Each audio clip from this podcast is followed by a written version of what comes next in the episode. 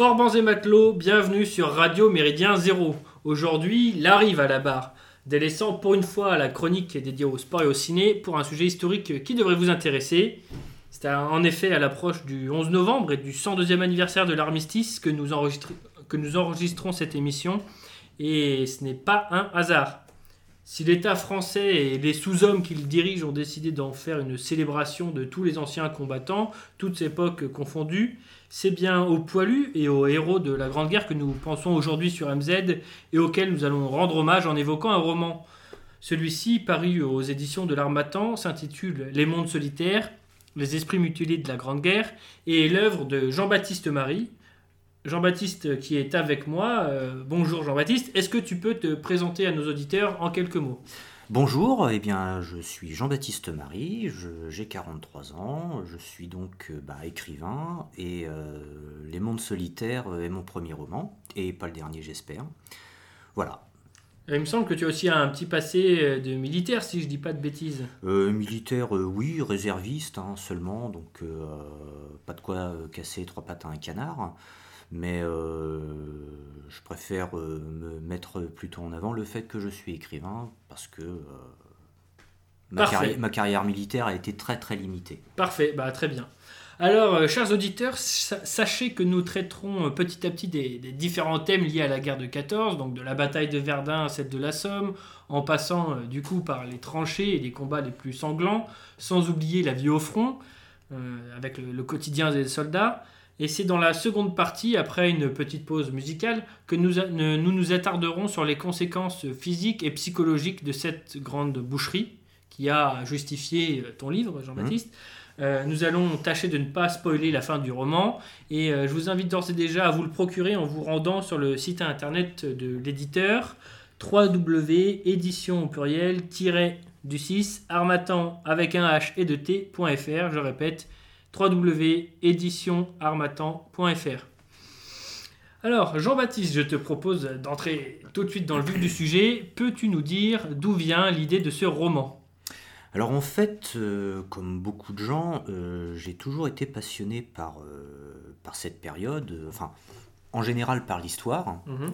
mais plus particulièrement par la Première Guerre mondiale. Le, le petit détail, c'est que mon père euh, euh, avait une petite collection de, gravures représentant les soldats français ou prussiens de la guerre franco-prussienne de 1870. Donc il avait installé tous ces tableaux dans le couloir de la maison. Et moi, étant petit, enfant, bah, je savais parfaitement ce que ça représentait, donc je me posais pas de questions, je passais devant ces gravures sans vraiment les voir. Mmh Mais il y en avait une qui ne représentait euh, rien du tout en particulier. Euh, il y avait quelques lignes écrites euh, sur, le papier, papier de très mauvaise qualité, gris foncé. Et un jour, je me suis intéressé, enfin j'ai regardé plus attentivement ce, ce cadre, et j'ai découvert qu'il s'agissait d'un hommage rendu à Henri Désiré Lelon, soldat de je ne sais plus quel régiment d'infanterie, euh, tombé au feu euh, au mois de septembre 1914. Alors euh, je suis allé voir mon père, je lui ai demandé ben, qui c'était ce, Henri Désiré Lelon, et mon père m'a répondu j'en sais rien. Il m'a répondu qu'il n'en savait rien, parce qu'en fait, quand il était à Paris, il, il chinait au puce de Saint-Ouen pour trouver des cadres. Et il avait trouvé ce cadre-ci, avec ce papier de mauvaise qualité euh, à l'intérieur. Et il s'est dit, le cadre m'intéresse, je l'achète. Avec dans l'idée de euh, supprimer, euh, d'enlever la, feuille de papier puis de l'acheter. Et mon père m'a dit que finalement, en y réfléchissant bien, si ce cadre se retrouvait en vente aux puces, c'est que ce Henri Désiré Lelon n'avait plus personne pour se souvenir de lui. Mmh. Donc bah, mon père a tout simplement accroché euh, ce cadre à la maison pour que nous, on se souvienne de lui. Pour faire vivre. Euh, pour continuer à faire vivre cet ancien qui, bah, mhm. qui est mort quand même pour nous, mhm. pour nos mhm. libertés, pour notre patrie, pour notre culture, pour la France, quoi. Et euh, mon intérêt pour la Première Guerre mondiale, parallèlement à ce, à ce fait, s'est accru et j'ai découvert par moi-même petit à petit les différents volets que pouvait receler cette courte période de 4 ans. Et euh, c'est comme ça que petit à petit, euh, j'ai commencé à élaborer euh, cette histoire des mondes solitaires. Alors, le... mes premiers jets n'ont rien à voir avec le, résultat final, mhm. Mhm. mais au final, ça a donné ceci. Et j'ai mis quelques, quelques années quand même à finaliser ce projet. Mhm. C'était mon tout premier projet littéraire. Que Combien d'années grosso modo? Je dirais 20 ans. Ah oui, d'accord. Ah oui, ah oui, mais attention, parce que mes autres projets qui, eux, sont euh, déjà finalisés, euh, ça m'a pris bien moins de temps. Mon roman sur le confinement, euh, ça m'a mis un mois et demi seulement. Une énième œuvre sur le confinement. Ah J'espère que tu, tu chantes pas avec une guitare, enfin tu présentes pas un personnage qui chante avec une guitare, non. un truc niais. Non, non, non, non, pas du tout. ça met en... Alors j'espère que je trouverai un éditeur. Hein. J'ai proposé à une maison d'édition déjà, mais euh, ça parle de, euh, de Clodo, euh, de Pochetron Céleste, de la puissance du social. Eh ben, peut-être qu'on fera un truc là-dessus au moment où ça sortira d'une manière ou d'une autre. Et alors, tu, tu, me disais, voilà, le, premier jet ne ressemble pas à ce qui s'est, à ce qui s'est finalement, comment dire, passé et ce qui se passe finalement dans l'œuvre finale. Alors, comment pourrais-tu résumer l'histoire de ton roman en tâchant, comme je le disais, de ne pas révéler les détails croustillant et de ne pas spoiler euh. Alors, euh, en fait, c'est l'histoire d'un régiment. Alors, euh, j'ai choisi le numéro des régiments parce que justement, ce régiment n'a jamais existé, le 177e. en fait, c'est un régiment fictif, avec des soldats fictifs, mais qui, eux, chacun d'entre eux sont inspirés de, de, soldats ayant réellement existé. Hein.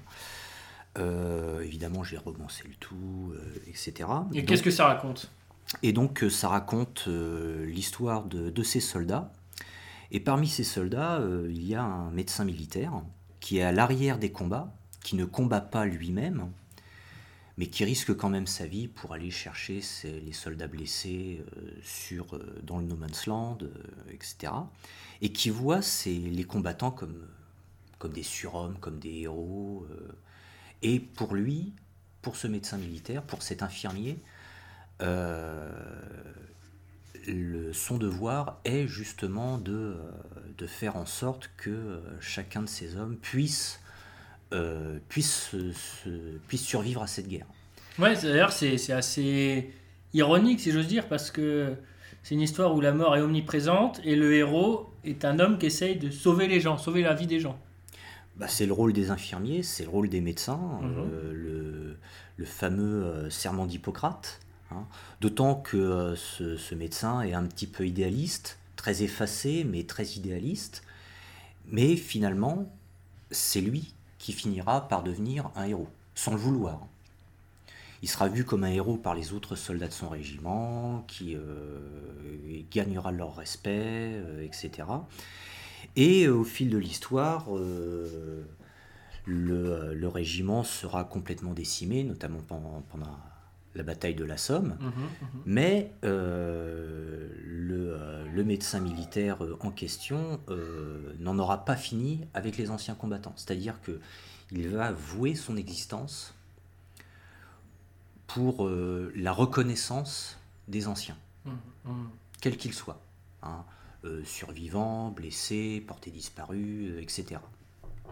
Donc en gros, voilà. ok, très bien. Bon, de toute façon, sur les, cet aspect-là, on, y reviendra euh, en, long, en large, en travers dans la deuxième partie de, de l'émission. on, note aussi en, lisant ton, ton ouvrage qu'il y a en fait des allers-retours entre deux époques. D'ailleurs, j'ai trouvé ça très pertinent. Est-ce que tu peux un peu expliquer ça alors en fait, euh, l'histoire commence par euh, une évocation. Alors le, lecteur, euh, quand il découvrira le roman, commencera donc par cette toute première évocation, peut-être sans, sans, trop comprendre la pertinence de, cette évocation. Et ensuite, juste après, on arrive à la fin de la Seconde Guerre mondiale. Mhm.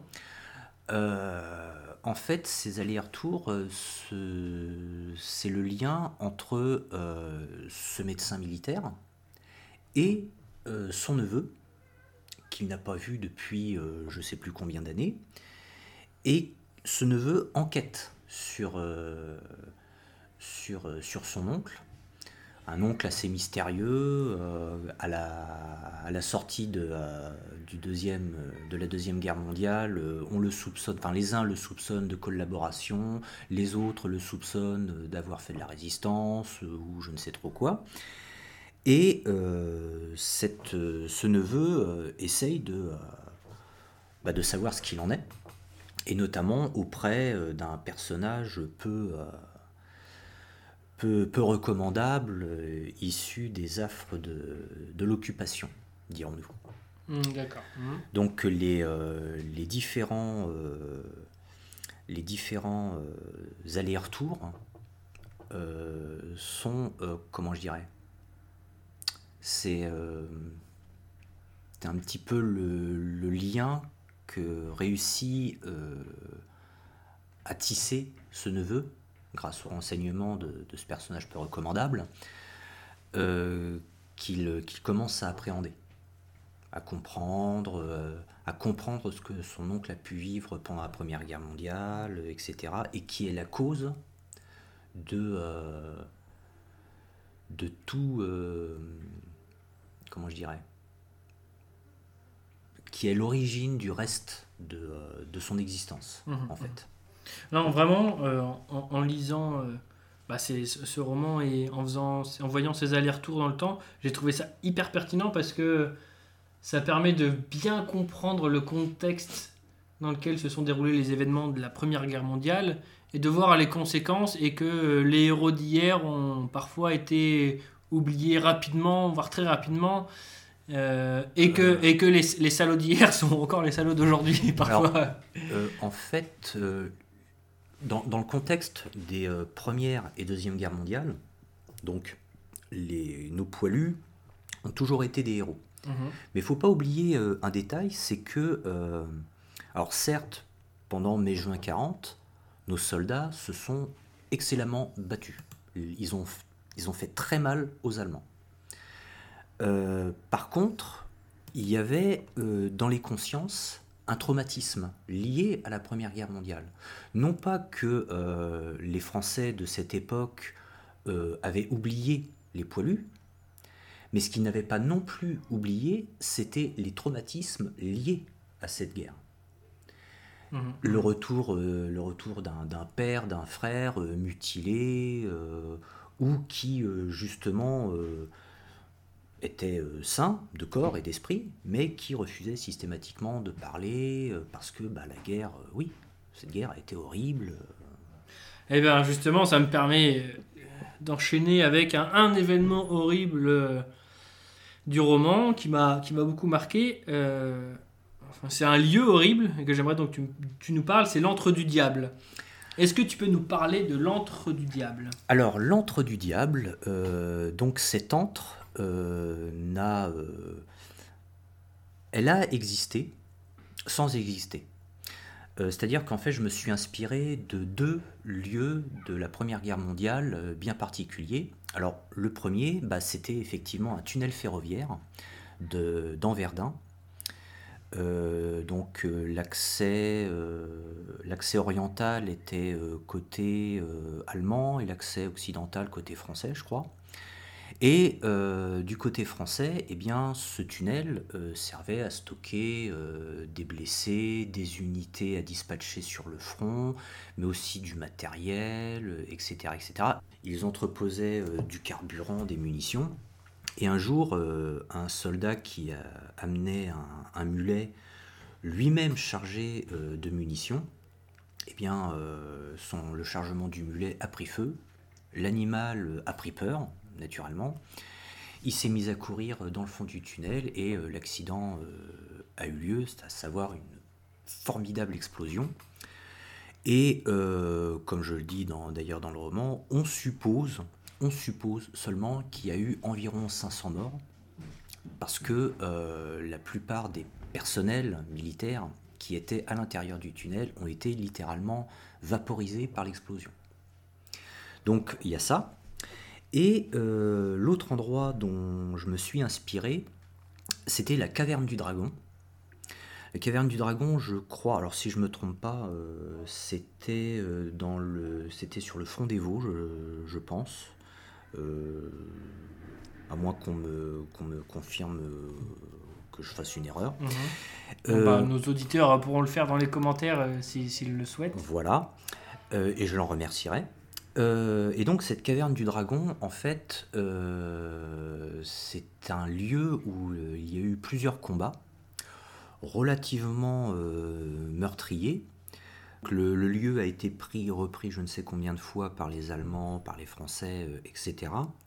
Et c'était surnommé la caverne du dragon, parce que je crois que c'était des, Allemands qui euh, avaient décidé de, nettoyer la caverne au lance-flammes. Et naturellement, bah, les, gerbes de, liquide enflammé sortant de, sortant de, euh, des, entrées et sorties de, cette fameuse caverne, euh, ça faisait penser au, euh, au crachat enflammé d'un dragon. Mhm. Donc je me suis inspiré de ces deux lieux-là pour créer l'entre du diable et en faire vraiment le, le, symbole de, de la cruauté de, de, cette guerre. Cruauté, mais aussi absurdité de, des combats euh, de, de cette guerre. De, de cette guerre tu vois, j'ai mon petit pense-bête à côté de moi et j'avais justement euh, l'idée de se demander si c'était le symbole de l'horreur de la Grande Guerre. Donc tu vois. Euh, voilà. Mais plus particulièrement de, de ce type nouveau de guerre, à mhm. savoir la guerre industrielle qu'on peut appeler aussi guerre moderne, guerre totale, etc. Parce que cette guerre industrielle, euh, alors c'était pas nouveau, hein, la guerre de sécession a été une ébauche de cette guerre, mais euh, la Première Guerre mondiale a été la première guerre de ce type en Europe. Et euh, justement, pas mal de choses découlent, comment je dirais,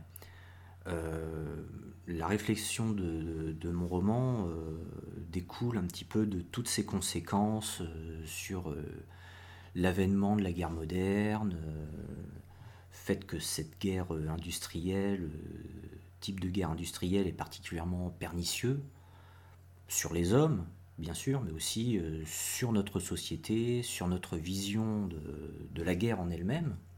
Parce que oui, la guerre est cruelle, hein, qu'elle soit euh, industrielle ou, on va dire, artisanale, mais euh, la guerre est un fait naturel. Pas que à l'homme, mais aussi aux animaux. Hein. Euh,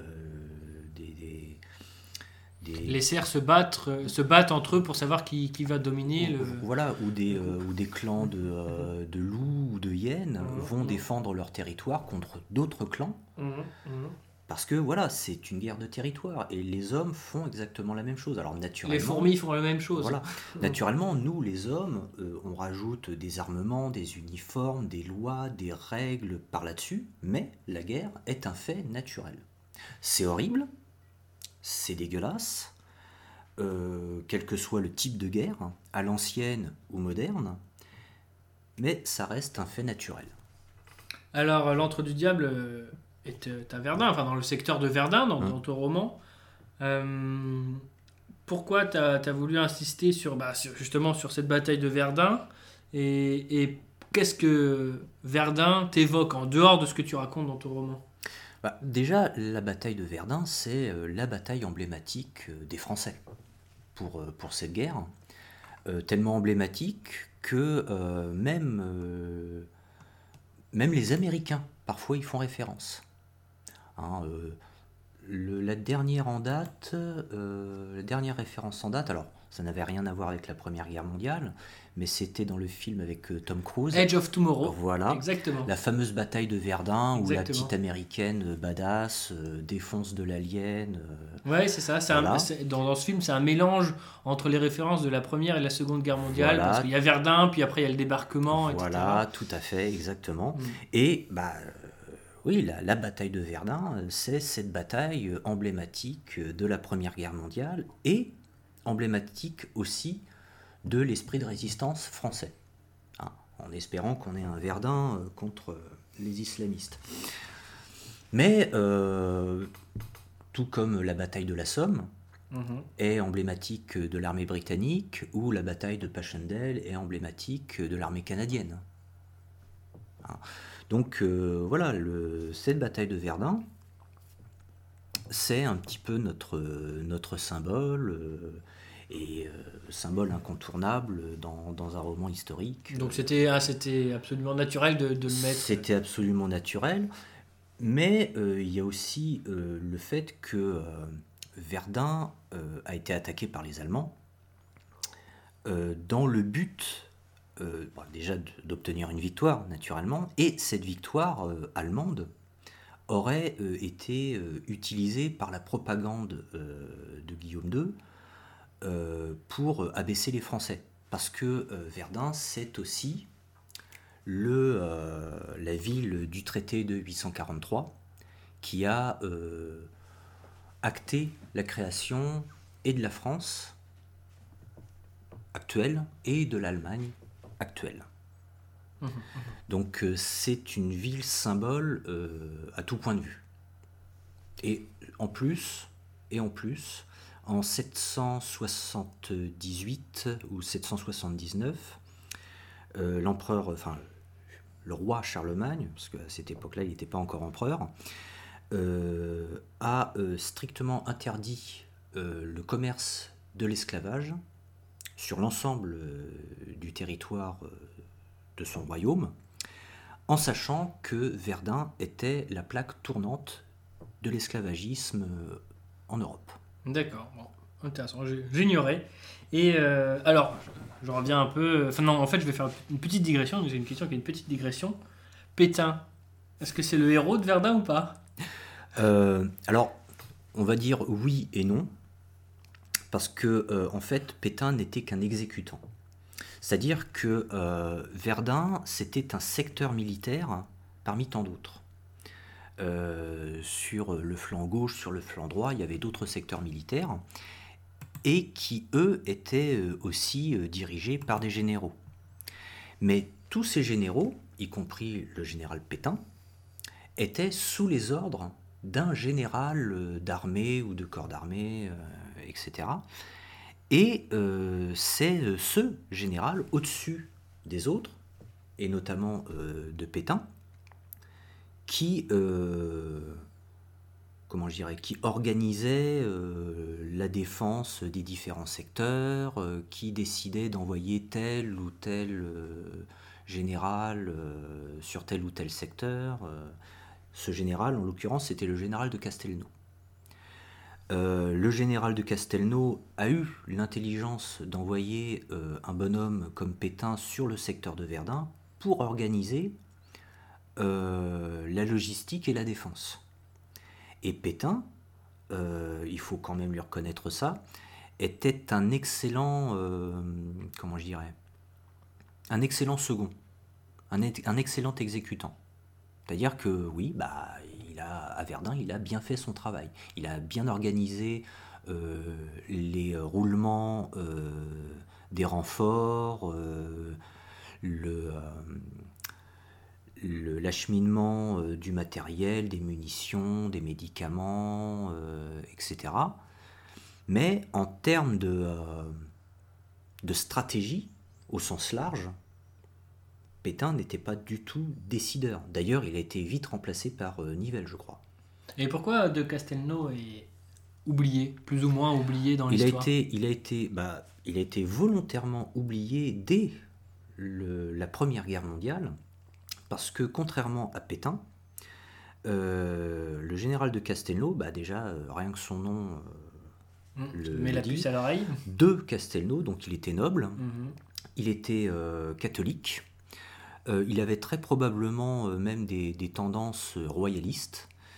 Et l'affaire des fiches étant encore récente à l'époque, eh bien, un, officier qui n'était pas franc-maçon, ou euh, radical. Alors vraiment, en 30 secondes, est-ce que tu peux euh, résumer l'affaire des fiches pour euh, nos auditeurs qui, ne hmm. connaîtraient pas? Bon, En fait, l'affaire des fiches, ça, a été, été une affaire d'organisation de... comment je dirais En fait, les, le pouvoir républicain comme chacun sait, gouverne mal, mais se défend très bien, et l'affaire des fiches en est un exemple. C'est-à-dire que euh, le gouvernement avait besoin de s'assurer de la fidélité de l'armée à son endroit. Et euh, pour ce faire, ils ont euh, élaboré tout un système de fiches de renseignement sur les différents officiers, que ce soit colonel, lieutenant-colonel, etc., euh, avec leurs tendances religieuses, tendances politiques, euh, etc. Et ceux qui étaient un petit peu trop catholiques, un petit peu trop proches des euh, mouvements ou partis patriotiques, étaient systématiquement écartés de tout... comment de poste à responsabilité peut-être. Voilà, de poste à responsabilité, mais aussi d'élévation en grade, etc. Il y a comme un écho avec aujourd'hui. Voilà, au profit euh, de, euh, des officiers euh, qui étaient francs-maçons, radicaux, enfin bref, dégénérés. Et puis bah, naturellement, le fait d'écarter des officiers sur leur, sur leur religion, sur leurs opinions politiques, ça écartait aussi énormément d'officiers compétents. Et on promouvait des officiers parfois incompétents. Et euh, l'affaire des fiches, euh, lorsqu'elle a été euh, dévoilée, a été un scandale supplémentaire de la Troisième République. ok, très bien. Il y en a tellement. Bon bah merci pour, pour ce rappel. Alors sur Verdun, j'ai une petite anecdote. voilà, on, on, a, on a du temps, on est entre nous, là, tout va bien. Il y a le fromage à côté, il, y a les, il, y a, les verres au frais, bon voilà. C'était il y a quelques années avec quelques camarades de Méridien Zéro, justement, dont Beluga, Tesla, euh, c'était en 2016, euh, quelques temps euh, après les festivités dégénérées qu'ils avaient voulu faire là-bas pour, pour, l'anniversaire, avec des gosses qui avaient couru entre les tombes. Ils, voulaient aussi inviter Maître Gims, le rappeur, à faire un concert. Enfin bref, on était sur place entre nous pour, bah, pour rendre hommage à nos anciens. Et c'était, je pense, une, excellente idée, hein, sans, vouloir nous vanter. Euh, bah, le musée est top, ils l'ont rénové, euh, ils l'avaient rénové à cette occasion. Et puis, bah, l'ossuaire de Douaumont, euh, impressionnant. Mm. Ça laisse sans voix quand, quand, on est là face à, face à toutes les croix comme ça. bon, on sent le, le poids du, du, passé et le poids du sacrifice de nos aïeux. D'ailleurs, quand on voit les noms, alors certes, il y a quelques tombes musulmanes, mais la grande majorité des, des tombes et donc des noms bah, sont, sont, bien françaises. Euh, c'est bref. Et euh, j'invite d'ailleurs tous nos auditeurs à, s'y rendre un de ces jours. Euh, c'est une terre qui a une âme, et même si ça déchire le cœur de penser qu'on s'est étripé avec nos cousins quand aujourd'hui les envahisseurs déambulent tranquillement en ville pour couper la tête des gens à la sortie d'un collège ou dans une église, voilà, je pense que ça vaut vraiment le coup de, y aller. D'ailleurs, tu te souviens de, cet épisode-là de 2016 avec les gosses qui couraient? Qu'est-ce que ça t'a inspiré, toi qui, était, qui est un passionné de cette guerre et qui respecte euh, les, poilus? Ah bah, Quand, quand j'ai vu ça, euh, bon, déjà, euh, de la part de Hollande, ça m'a pas du tout étonné. Mhm. Parce que un tel débile mental à la tête d'un pays comme la France, voilà, ça ne mhm. peut faire que, que de la vomissure, que ce genre de vomissure, que ce genre de saloperie. Et puis, euh, avec, euh, avec cette mentalité, de, comme on dit, de bisounours, de, de flanc, de, de mou du cul, enfin, tout ce qu'on veut, C'est, et puis alors, naturellement, naturellement ça, ça fait vachement bien de, de, de, profaner un cimetière, parce que courir dans un cimetière, même pour une, une scénographie mémorielle, rien que le terme... Euh, bite nichon couille, c'est plus, c'est plus poli à la rigueur. Oui, oui non, c'est clair. Non, non, mais, c'est vraiment la chute d'une civilisation. Enfin, c'est à ça que ça ressemble en tout cas. Quand tu commences à ne plus respecter euh, tes morts, euh, et encore plus ceux qui se sont battus pour que tu vives. La, chute, la chute, j'espère pas. Hein, mais euh, un, un bref, un bref intermède dégénéré avant la restauration bah, des de nos vrais droits et devoirs. Voilà, de l'optimisme un petit peu. Bon. Et pour en revenir à, ton livre, qui, je tiens à le dire, à le répéter, vraiment, m'a beaucoup plu. tu prends le parti de donner des détails sanglants et précis des combats, bah, justement dans, dans l'antre du diable dont vous parlez. c'est parfois la limite du, supportable. Pourquoi? Bah, bah parce que tout simplement euh, une guerre euh, une guerre est violente une guerre euh, une guerre est horrible cruelle dégueulasse donc et puis surtout j'essaye de, de montrer aux lecteurs que bah, ce qu'ont vécu nos anciens. Et en en montrant, en, décrivant ce qu'ont vécu nos anciens, j'espère, euh, comment je dirais, euh, j'espère euh, leur faire évoquer justement le sacrifice que nos anciens ont pu, les sacrifices que nos anciens ont pu consentir pour la défense de la patrie.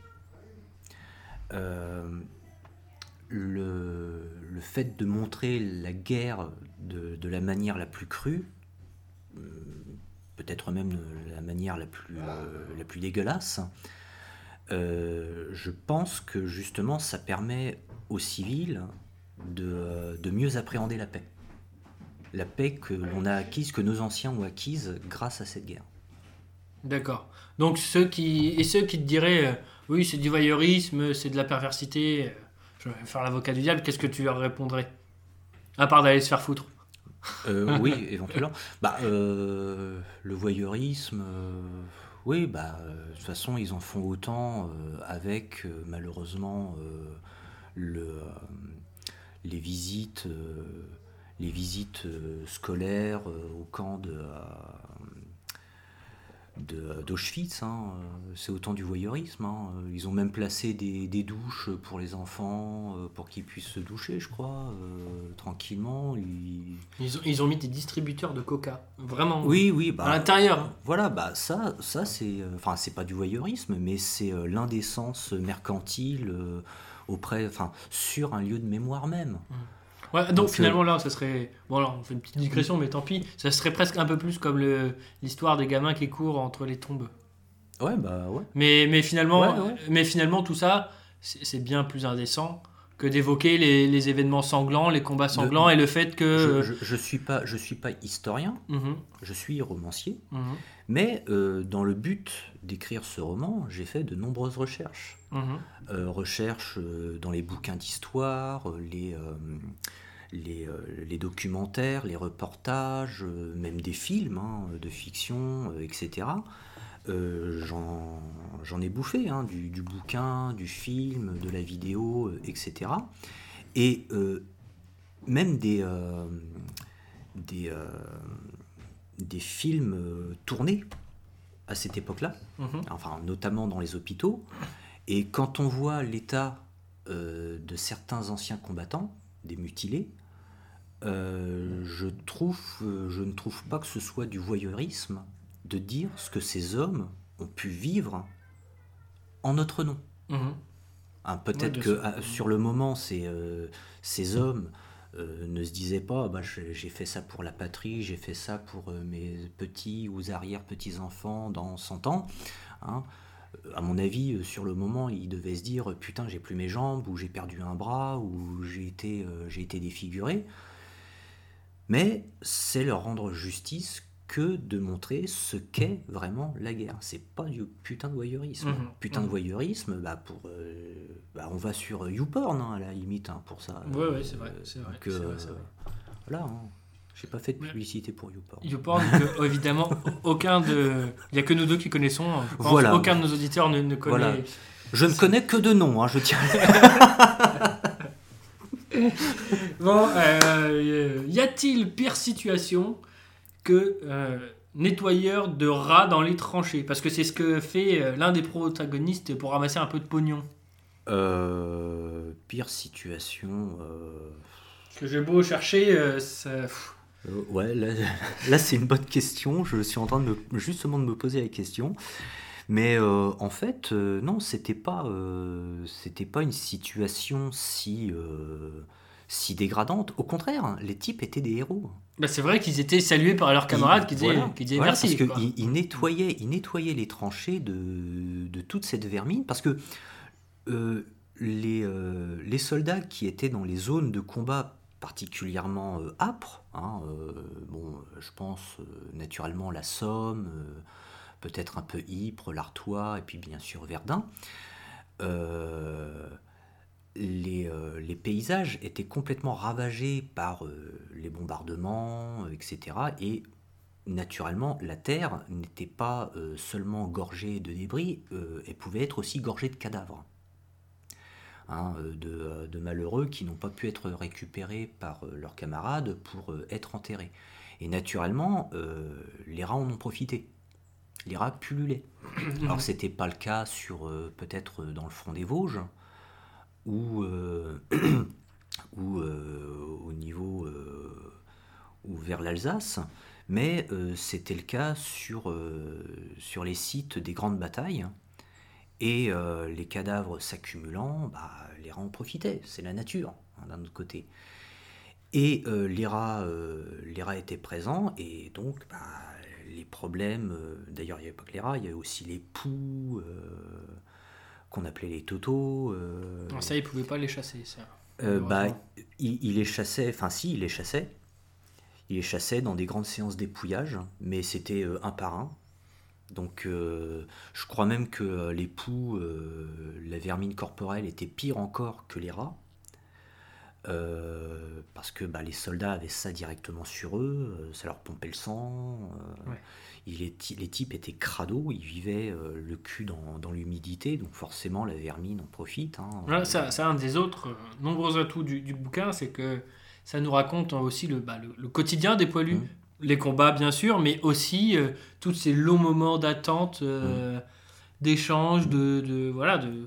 Bah, ce qu'il y a de particulier euh, dans les films, les films de guerre, hein, alors pas seulement sur la Première Guerre mondiale, mais toutes les guerres, euh, en fait, les films nous montrent des scènes de combat.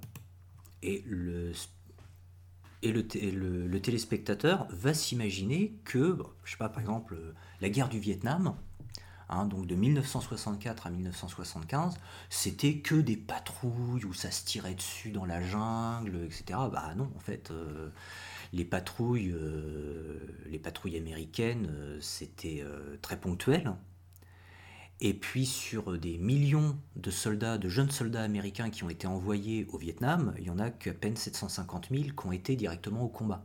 Donc une guerre, c'est pas seulement des combats, des combats, des combats, c'est en gros, un petit peu comme dans les chemins de fer, c'est euh, 10 heures d'attente pour euh, 30 minutes de combat. Mais c'est vrai que pour une œuvre, qu'elle soit cinématographique ou pour un roman, bah, on va quand même attirer le chaland avec les zones, euh, avec les. euh, bah, forcément, il faut de des péripéties. c'est Voilà. Parce que La, sinon, constru- la construction voilà. classique d'une histoire. parce que sinon, le- l'œuvre perd de son intérêt. Alors, il y a certains, euh, certains auteurs, euh, certains réalisateurs qui réussissent le tour de force de faire un, un grand film avec en toile de fond une guerre, mais sans parler pour autant de la guerre. On pense à- au Sentier de la Gloire, Notamment, notamment. notamment Mhm. de, ce- de Stanley Kubrick, Mhm. qui est un film merveilleux. Eh, je fais pas une chronique euh, ciné sur, euh, sur MZ pour rien, hein, il faut avoir. euh, je fais ma pub en, en même temps. Ah bah t'as raison. Alors paradoxalement, ton roman ne, manque pas d'humour, notamment dans les rapports entre soldats justement. Euh, bah oui, parce que bah, c'était des êtres humains hein, qui avaient des, euh, des, relations sociales comme, euh, comme en temps de paix, comme n'importe quelle personne, hein, français comme allemand, comme anglais. Hein, donc, Et c'est aussi ta façon d'aborder les, les, les, les, événements, parce que franchement, alors parfois on est choqué en lisant les batailles, mais assez régulièrement je me suis surpris à, à, me marrer. Quoi, alors justement, je, bah, je reviens sur, sur ta question petit peu, un petit peu plus tôt. Euh, sur euh, combien de temps m'avait pris, euh, enfin combien de temps ça m'avait pris pour écrire ce roman. Et justement, j'en reviens à ça, c'est que en fait, j'ai découvert que c'était l'une de mes façons d'écrire, de narrer. je l'ai découvert en finalisant cette, en finalisant ce roman. Donc, bah, d'ailleurs, j'ai euh, mes romans sur, euh, sur Paris, et d'ailleurs sur euh, celui sur le confinement, bah, j'écris comme ça. J'écris, comme je dis, comme je te l'avais déjà dit, à la 14e. 14e hein, arrondissement, donc je fais référence bien sûr à, la façon de, s'exprimer, façon d'écrire, façon de, de narrer de, de Michel Audiard, qui était du 14e arrondissement. Donc il y a l'humour et il y a le langage un peu fleuri aussi, donc les gros mots. Euh... Ouais, c'est, ça fait partie de, de ce qu'on appelle l'argot, hein, euh, la, la, langue, euh, comment je dirais, la langue du, euh, du petit Paris. Donc, mhm. Alors parce que les auditeurs ne savent pas forcément, mais tu me parles parfois entre nous de, de papacito, de mecs comme ça, que tu as l'air de, de, bien, bien apprécier. Mhm.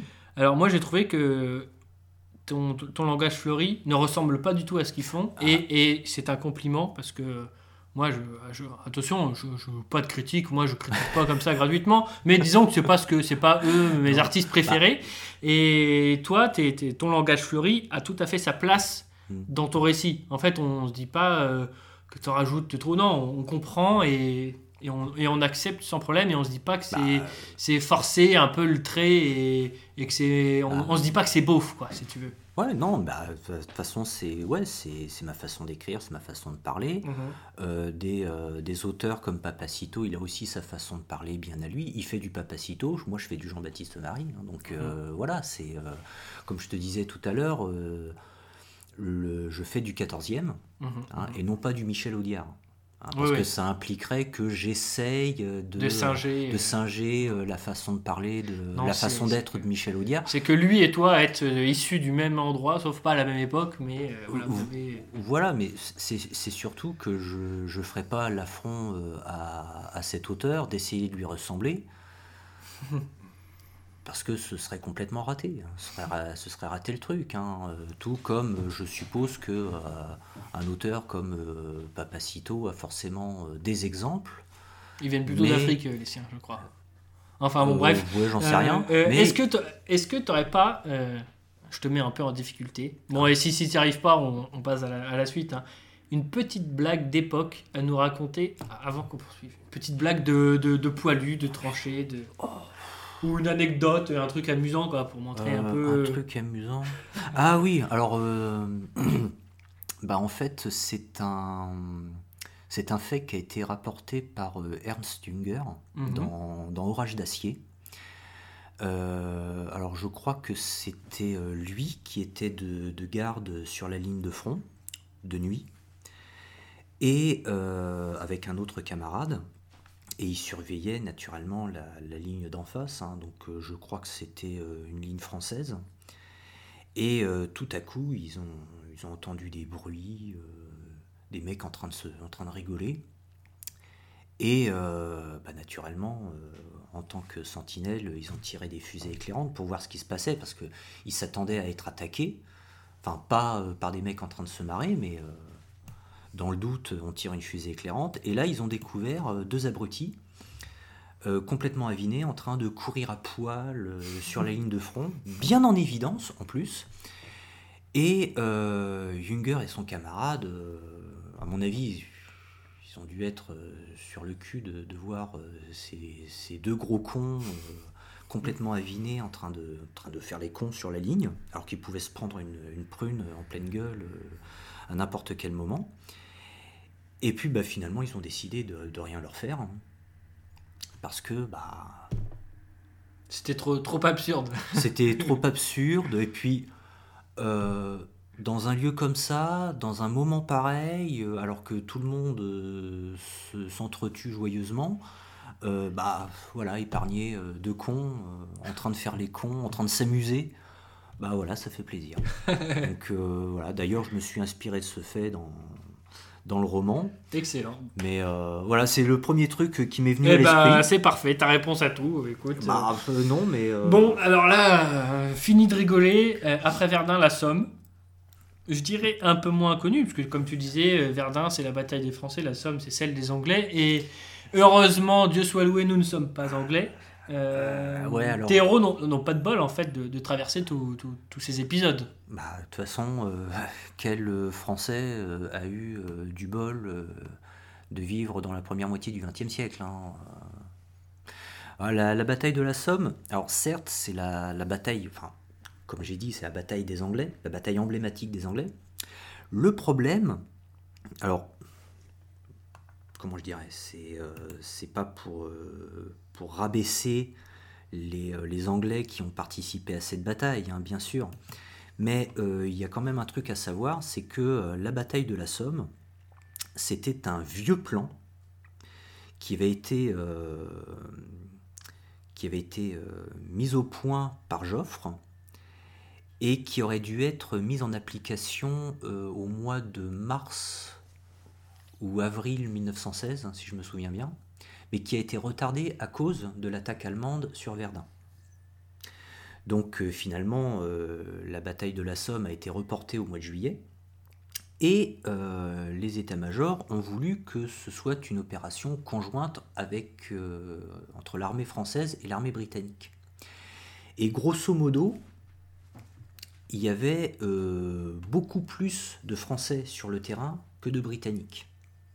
Mais le commandement avait été donné euh, à un général euh, anglais, euh, Douglas, je crois, je ne sais plus comment, je ne sais plus, je ne me souviens plus de son nom, mais bon, pour bien montrer que c'était les Anglais qui avaient la main sur cette bataille, eh bien, le commandement direct avait échu à un officier britannique. Et le problème, c'est que lorsque les opérations ont commencé, eh bien, euh, bah, comme tout le monde le sait, les, Britanniques ont eu dès le premier jour des pertes absolument effroyables, de l'ordre de 20 à 30 000 euh, pertes humaines, blessées et tuées, en une journée. Seulement, ce qu'il faut savoir, c'est que les Anglais, euh, lors, de, lors des premiers jours du déclenchement des assauts d'infanterie, n'ont avancé que de peut-être 1 ou 2 kilomètres dans les lignes allemandes. Le problème, c'est que les Français, eux, ils ont avancé de près de 10 kilomètres. Donc euh, oui, c'est euh, la Somme, c'est la bataille euh, emblématique des Anglais. Pour leur perte. Pour leur perte, pour le commandement, mmh, etc. Mmh. Mais c'est aussi une grosse claque dans la gueule pour le commandement britannique. Je ne parle pas des soldats britanniques. Oui, bien sûr. Parce que on, respecte un soldat qui meurt pour sa patrie, hein, mmh. ou qui se prend euh, une mornifle euh, pour son pays. Si, son chef l'oriente dans la mauvaise direction, il n'y peut rien s'il se prend une balle. Voilà. Mmh. Euh, mais l'incompétence du, commandement anglais dans cette bataille a empêché les mouvements de, l'armée française jusqu'à bah, jusqu'au jusqu'au jusqu'au grand site urbain euh, que tenaient les Allemands. Donc, euh, donc merci les Anglais, hein, merci le, haut commandement anglais de nous avoir euh, foutu vos généraux dans les pattes et d'avoir retardé la, reconquête d'une petite partie du territoire. Mmh. Même si le, front occidental, les avancées et les reculades du front occidental n'ont pas été déterminantes pour la fin de la Première Guerre mondiale. En fait, c'est plutôt le front oriental qui a été déterminant dans, la fin de cette guerre. Mmh, mmh. Alors, euh, en lisant ton roman, bah, forcément, comme, tu le disais là il y a quelques instants, on, voit, on comprend que tu, as de l'admiration, que tu respectes tous ces, gens ordinaires qui ont été propulsés dans des événements extraordinaires pour euh, défendre leur patrie, mais aussi tout simplement parce qu'on leur demandait, parce qu'on les appelait, et puis que voilà, fallait y mmh. aller, et ils l'ont fait avec, avec bravoure. Mais euh, on remarque aussi régulièrement un mépris des, des élites militaires, des généraux euh, planqués, des inspecteurs des travaux finis, on pourrait les appeler comme ça, euh, des donneurs de leçons. Est-ce que c'est une sorte de lutte des classes que tu proposes? Non, la, la, lutte des classes, c'est bon pour les gauchos. Hein. non, non ce, mépris pour euh, les gradés, mépris entre guillemets, c'est que en réalité, euh, cette, euh, cette guerre a mis en avant pas mal d'officiers, d'officiers généraux. Hein, on parlait de Castelnau, de Pétain, mais il y avait aussi Nivelle, Mangin, etc. en fait, tous les officiers généraux n'étaient pas euh, méprisants, incompétents, euh, etc. Euh, je pense qu'un homme comme de Castelnau n'était pas, n'était pas de ces hommes-là. Déjà, on sait qu'il était compétent. Hein. Je ne pense pas qu'il était méprisant. Pétain, lui, était compétent et en pas du tout méprisant envers les soldats. Ça, tout le monde le sait depuis, depuis, bah, depuis 14. En revanche, euh, il y a eu euh, des, généraux, comme Nivelle, par exemple, euh, qui lui étaient non seulement méprisants envers les soldats, mais aussi relativement incompétents. Mangin, alors lui, par contre, c'était un soldat très compétent, mais pour lui, la masse des soldats, ça n'était rien d'autre que de la chair à canon. Un matériel humain qu'on utilise et puis qu'on jette tout simplement. Il y avait beaucoup de ces officiers-là, mais aussi euh, euh, tous ceux qui végétaient dans et autour, des états-majors. Il y a euh, l'exemple d'un commandant, je me souviens plus de son nom malheureusement, c'était un officier d'état-major, et les états-majors exigeaient que les officiers de l'EM fassent régulièrement un stage sur le terrain, sur le front. Et la grande majorité euh, des officiers d'état-major euh, faisaient en sorte de contourner le problème et puis de rester euh, le cul bien au chaud dans les états-majors. Mais cet officier, c'était un commandant, mhm. lui, bah, il y allait tout naturellement. Et puis, bah, manque de bol pour lui, bah, c'était pour le mois de février 1916. Donc en fait, il était présent dans les tranchées de première ligne lors de l'attaque allemande. Et cet officier euh, a euh, sacrifié sa vie pour que les, euh, les, hommes de la troupe avec lesquels il était puissent, puissent, puissent s'enfuir pour éviter d'être fait prisonnier par les Allemands.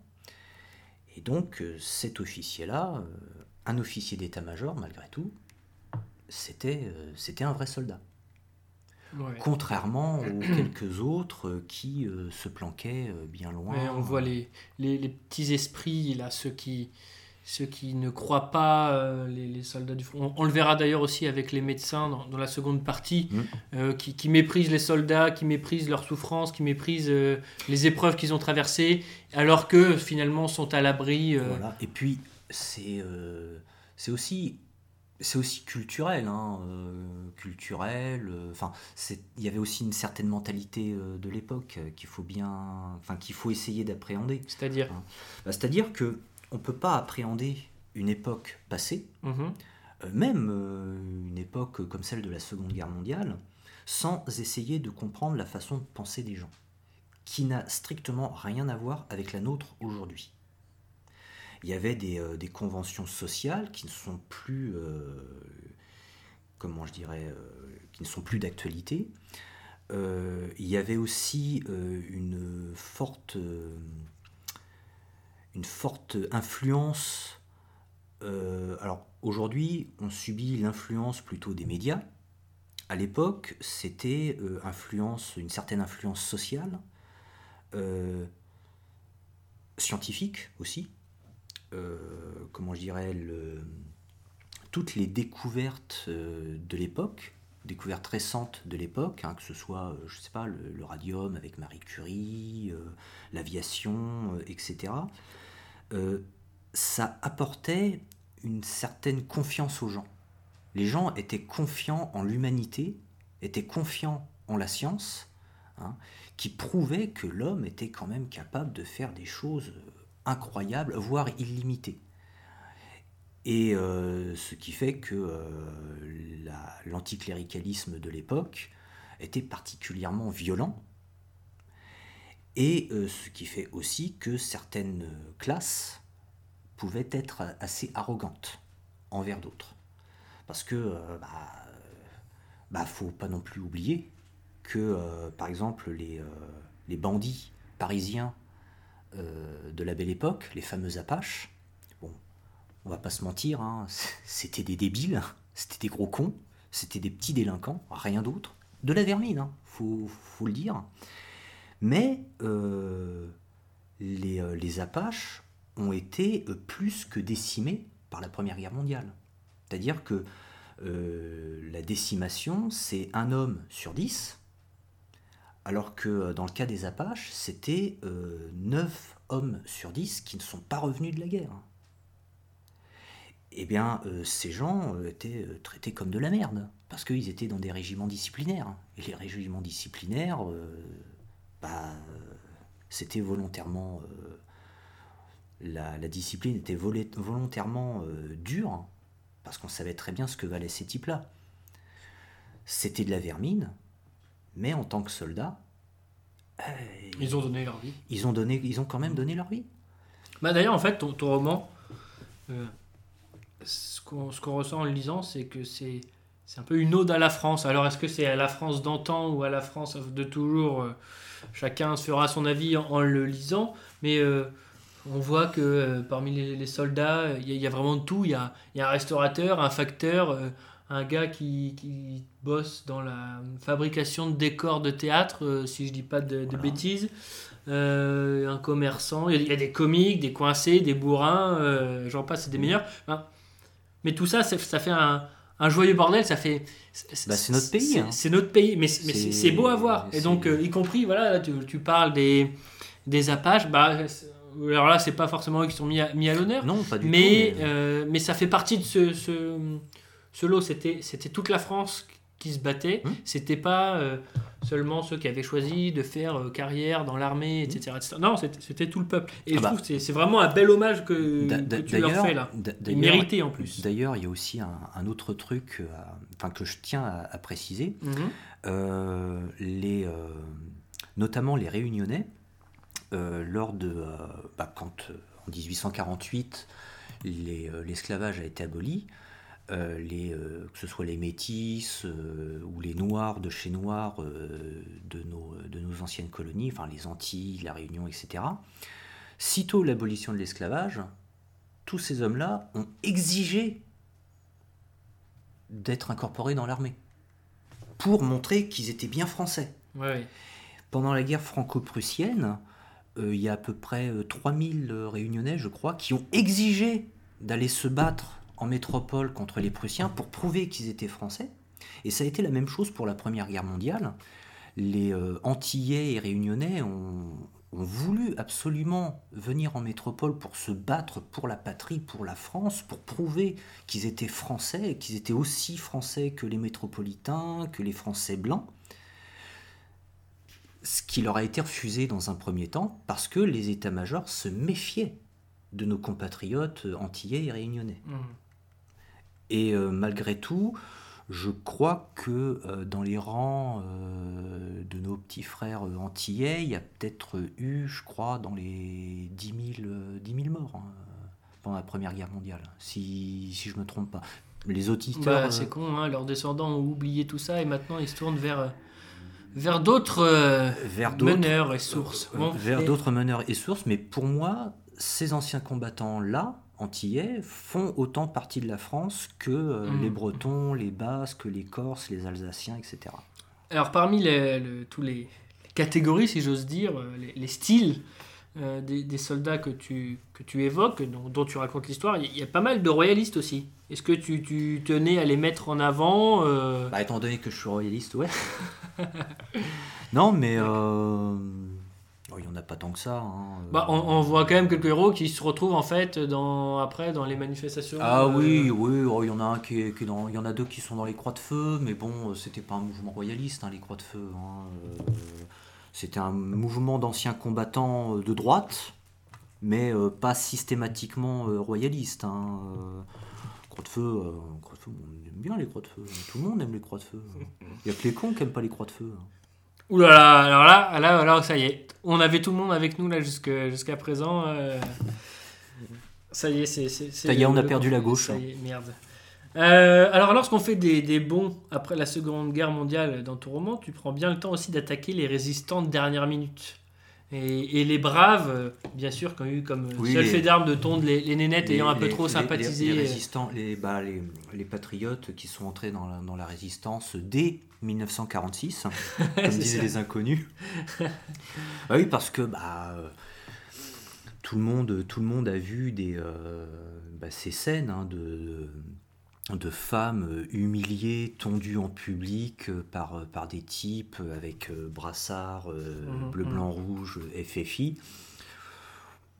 Pour moi, j'ai pour moi, ce, ce, genre de scène, ça m'a toujours fait vomir les, types qui, euh, qui, ont fait ça, ceux qui ont assisté à ça en acclamant euh, le, bourreau, parce que c'est un bourreau qui, qui, faisait ça, bien sûr, pour moi, ces gens-là sont, sont, à vomir, et ceux qui euh, défendent ce qui a pu être fait à ces femmes sont aussi à vomir.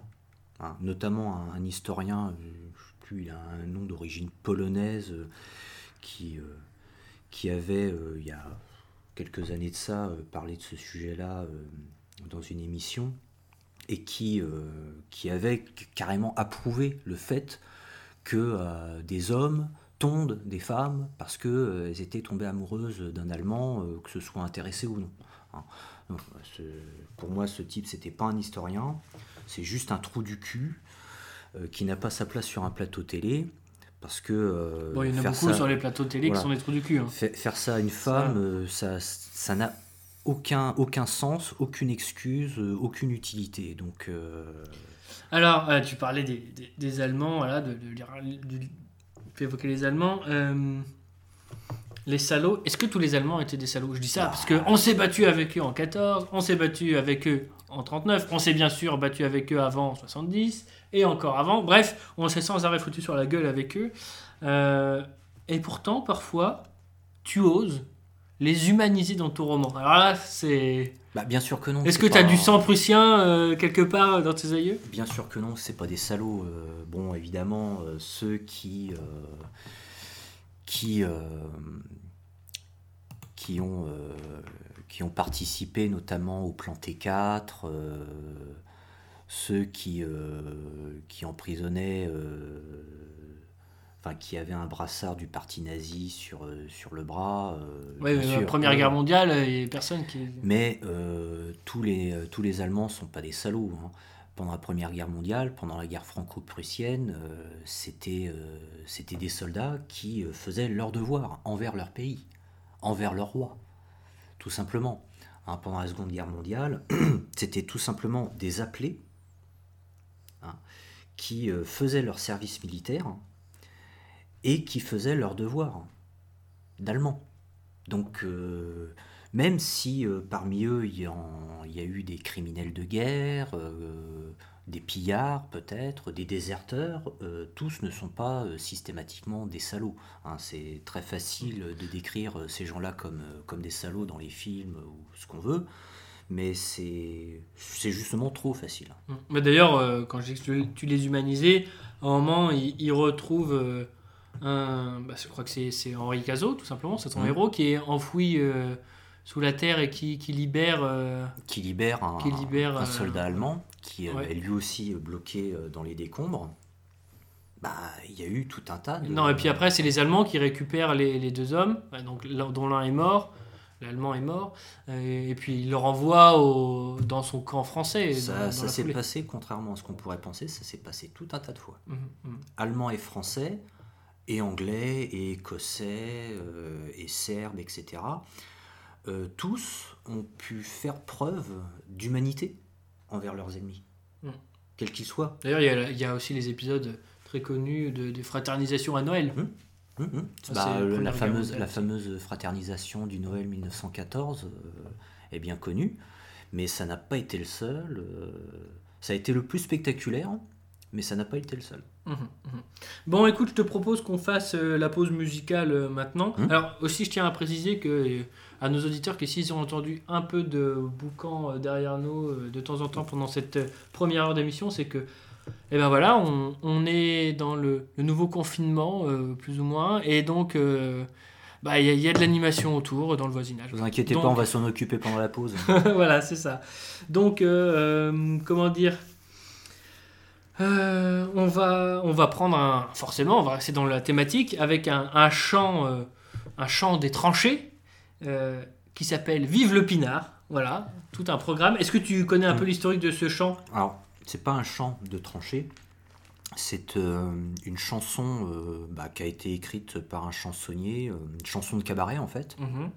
qui a été écrite pendant la belle époque, les années 1900-1910. Et en fait, c'était présenté dans les cabarets. Il y avait dans les cabarets, on présentait toujours un personnage de ce qu'on appelait le tourlourou. Le tourlourou, c'était le surnom du, du fantassin français avant la guerre de 14. Euh, les, soldats de, 14, on les surnomme des poilus, mais lorsqu'ils avaient encore leur bel uniforme, pantalon garance, on les surnommait des tourlourous. Et euh, le, ce personnage de tourlourou présenté dans les cabarets chantait notamment ce fameux Pinard, mais aussi d'autres chansons, celui sur les faillots. Et donc ils ont repris ça, d'ailleurs on, se chante. Voilà, j'en reprends une petite... Donc il était, il était encore présent dans, il était, il était dans ce conflit. Il était très présent dans le conflit. Ok, bah parfait. Et eh ben c'est parti. Vive le pinard.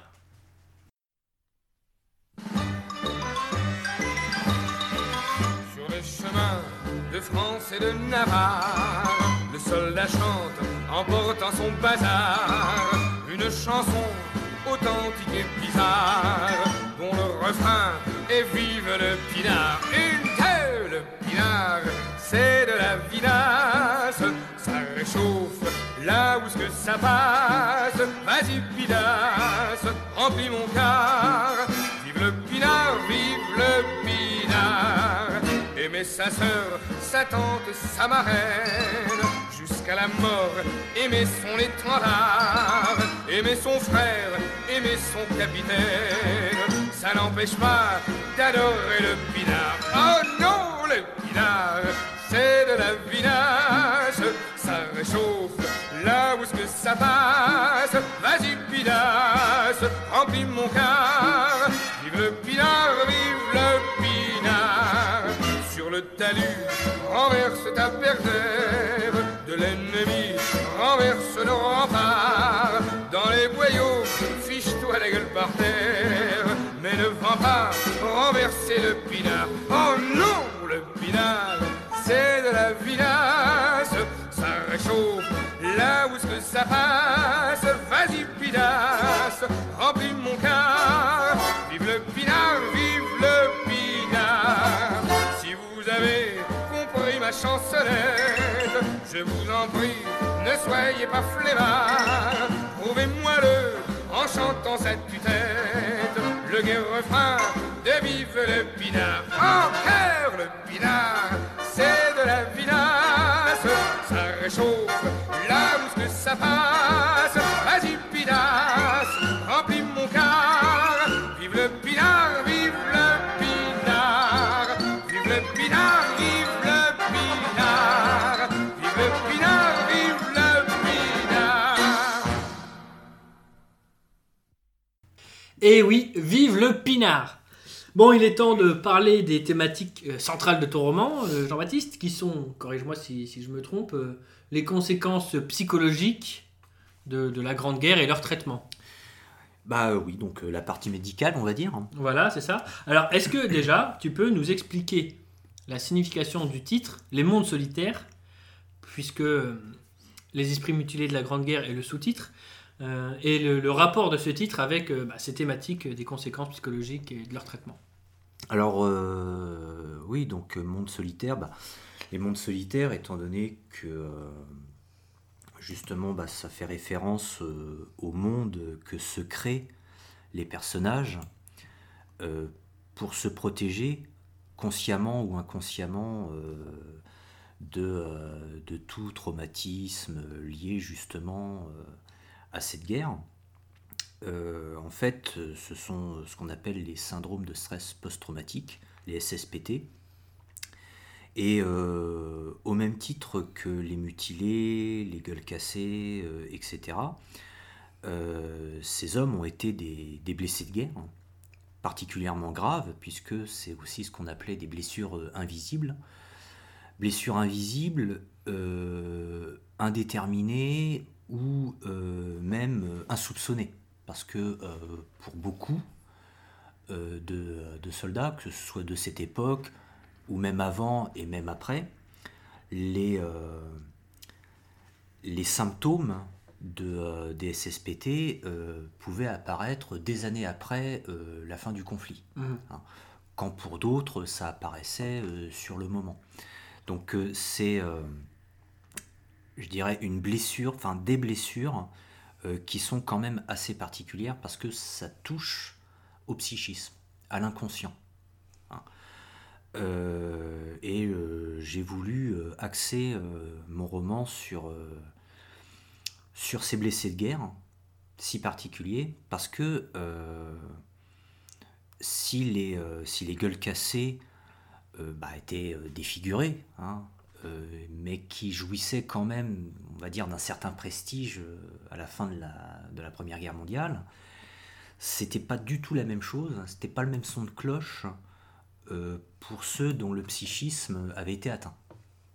Et euh, bah, comme je le décris dans, le roman, euh, quasiment tous ont été victimes de mauvais traitements, principalement de la part du corps médical qui devait pourtant s'occuper d'eux.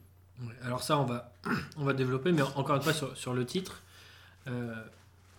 j'ai l'impression que le monde solitaire, c'est parce que le, chaque soldat qui, subit ces, bah, ce, stress mmh. post-traumatique est isolé finalement, parce qu'il est face à son propre euh, isolé, traumatisme. Isolé physiquement parlant, euh, littéralement parlant, et euh, isolé psychiquement parlant. C'est-à-dire que face à un traumatisme, alors on croit à tort que les SSPT ne touchent que les soldats. Hein, ça c'est dû ça, c'est dû principalement au cinéma, mais les SSPT peuvent toucher euh, toute victime d'accident. Ouais, ça on y reviendra aussi un petit peu. Euh, acte de pédophilie, etc.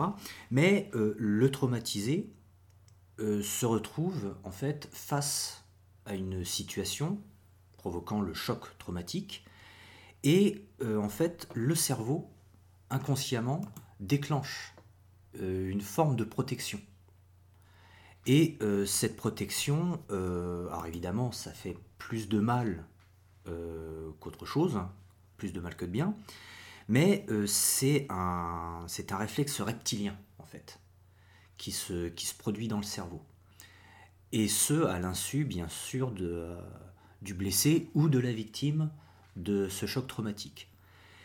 Et la victime ou le blessé se retrouve, comment je dirais, c'est un petit peu difficile d'expliquer ça par euh, tout simplement par des mots, mais euh, il se retrouve, euh, oui, seul au monde, seul dans son monde, dans ce monde intérieur, dans ce monde solitaire, hein, bah, simplement, et qui en fait est une sorte de protection contre le monde, le monde réel, le monde extérieur, mais qui lui fait plus de mal que de bien. Voilà, j'espère que j'ai bien, bien expliqué ça, me paraît, la ça chose. Me paraît bien. Alors, euh, c'est le premier nom que l'on découvre en lisant la quatrième de couverture. Euh, c'est aussi le personnage que l'on suit dans le, premier chapitre. Euh, avant de le retrouver un peu plus tard. Mais qui diable est donc cet Albert Montazel? Alors Albert Montazel, en fait, il est inspiré d'un soldat qui a réellement existé et qui s'appelait Octave Montjoint. il, était, il était connu comme le soldat inconnu vivant. Mmh. En fait, euh, on l'a tout simplement trouvé euh, en 1918 euh, sur le quai d'une gare. Un train transportant des blessés de guerre venait de, quitter la gare. il était en, partance pour peut-être pour Paris, je ne sais plus. Et Octave Montjoint a été trouvé sur le quai de la gare en uniforme et complètement mutique. Il ne parlait pas, il ne, communiquait absolument d'aucune manière. Il était là sans être là. Il était là physiquement, mais son esprit euh, était parti loin, très loin. Et euh, en fait, Octave Montjoint euh, a, été, été le symbole de, tous ces soldats, de tous ces blessés de guerre psychiques, parce que le corps médical a essayé évidemment, euh, lui ne, pouvant communiquer, le corps médical a essayé de l'identifier.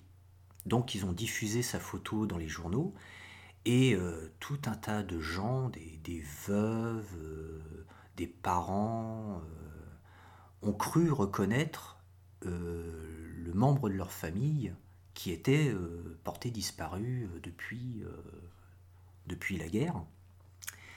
Et évidemment, tout un tas de gens alors que physiquement Octave Montjoint n'avait strictement rien à voir avec le cher porté disparu, euh, plusieurs personnes soutenu Mordicus que Octave Montjoint était euh, ce, parent disparu, alors que ce n'était pas le cas. Et finalement, c'est euh, le frère d'Octave Montjoint, un paysan de, du Berry, je crois, ou de Touraine, qu'il a finalement reconnu, et euh, c'était au début des années 30, et qu'il a ramené euh, chez lui, donc euh, dans le Berry ou en Touraine. C'est comme ça qu'on a son nom, j'imagine. Voilà, tout à fait. Malheureusement, quelques années après, alors évidemment, l'état d'Octave Montjoint n'avait quasiment pas évolué, il était toujours, toujours traumatisé. Malheureusement, donc, euh, son, frère est mort accidentellement euh, dans le travail des champs. Et euh, quelques jours auparavant, c'était son père qui décédait. Et malheureusement, Octave Montjoint, n'ayant plus de famille, il a rejoint un hôpital psychiatrique parisien, où il est mort en 1943, où il est mort de, faim, parce que le personnel médical, en période d'occupation euh, et euh, surtout de marché noir, ont trouvé euh, que c'était une merveilleuse idée que de détourner la nourriture des patients pour se faire de l'argent grâce au marché noir. Et donc beaucoup de leurs patients, notamment Octave Montjoint, sont morts de, faim et de froid dans leur hôpital psychiatrique et dans le plus, non seulement dans le plus grand dénuement, mais aussi dans l'oubli le plus total. Donc euh, euh, c'est ce destin de, euh, de l'un de cet ancien, de l'un de, nos anciens, que, dont je me suis inspiré pour le personnage d'Albert Montazel. destin dramatique, mais surtout particulièrement parlant en ce qui concerne euh, le devenir de, euh, des blessés de guerre euh, ou des victimes de SSPT, parce que en fait, les, mondes solitaires, ça fait aussi référence à l'état de mutisme, à l'état catatonique d'Octave Montjoint, parce que voilà, il était, il était seul dans son monde, il ne communiquait avec personne, ce qui accentue la solitude. Et puis, euh, son frère et son père étant morts à quelques jours d'intervalle, il s'est retrouvé à nouveau seul au monde, physiquement parlant, euh, matériellement parlant. Mhm. Et à nouveau seul au monde dans le sens où euh, ceux qui devaient s'occuper de lui, notamment, l'ont tout simplement laissé crever de faim. hein, de la manière la plus indigne qui soit, étant donné qu'en plus c'était un ancien combattant. Mmh. Bien sûr, euh, les autres malades mentaux euh, ne méritaient pas non plus ce sort-là, même si ce n'étaient pas des anciens combattants. Mmh. Alors, euh, dans ton roman, Albert rencontre quelqu'un au moment, c'est Henri Cazot, dont on a déjà parlé, l'un de tes héros, je dirais ton héros, dans un lieu bien précis. le monde solitaire. Je dirais le, quand je, je pense enfin je pensais au à l'hôpital. Ouais. Physiquement c'est là qu'ils se se rencontrent et vas-y bah explique-nous un petit peu euh, cette rencontre euh, ah. cette semi rencontre mais qui un moment par les efforts d'Henri Cazot est presque euh, aboutit presque à une comment dire un retour d'Albert dans le, la réalité dans le monde de, tout le monde. Euh, euh, oui, donc bah en fait, euh, ces deux personnages se rencontrent alors dans ce qu'on appelait un centre neurologique de l'armée, l'armée française. Alors face à la recrudescence des, des, SSPT, l'état-major commençait à s'inquiéter donc ça, ça existait vraiment Ça, ça existait réellement. Mhm. Il y avait euh, peut-être euh, plus d'une demi-douzaine de centres neurologiques de l'armée à travers toute la France. Euh, Orléans, je crois qu'il y en avait un à Brive aussi. Mhm. Et donc Henri Cazot, personnage principal, se retrouve donc dans ce centre de neurologie et rencontre le personnage d'Albert Montazel.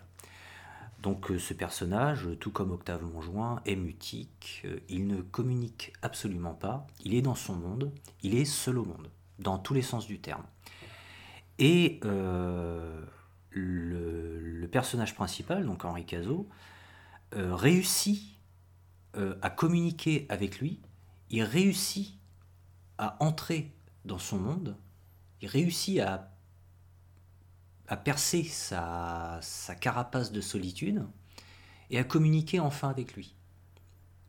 Il découvre, euh, il découvre le monde que le psychisme d'Albert Montazel s'est forgé inconsciemment et qui s'est figé à la bataille de Verdun. Il découvre les raisons pour lesquelles euh, Albert Montazel s'est forgé ce, monde tout simplement la peur. La peur, euh, l'horreur, euh, etc. Et surtout, il découvre que ce monde n'a qu'un seul accès. Une seule entrée, une seule sortie. Mais euh, cette unique entrée-sortie correspond précisément à ce qui symbolise la pire terreur d'Albert Montazel. Donc, à savoir l'antre du diable. Parce que c'est en entrant autrefois, quand il était soldat, dans ce tunnel, qu'il n'en est plus jamais ressorti.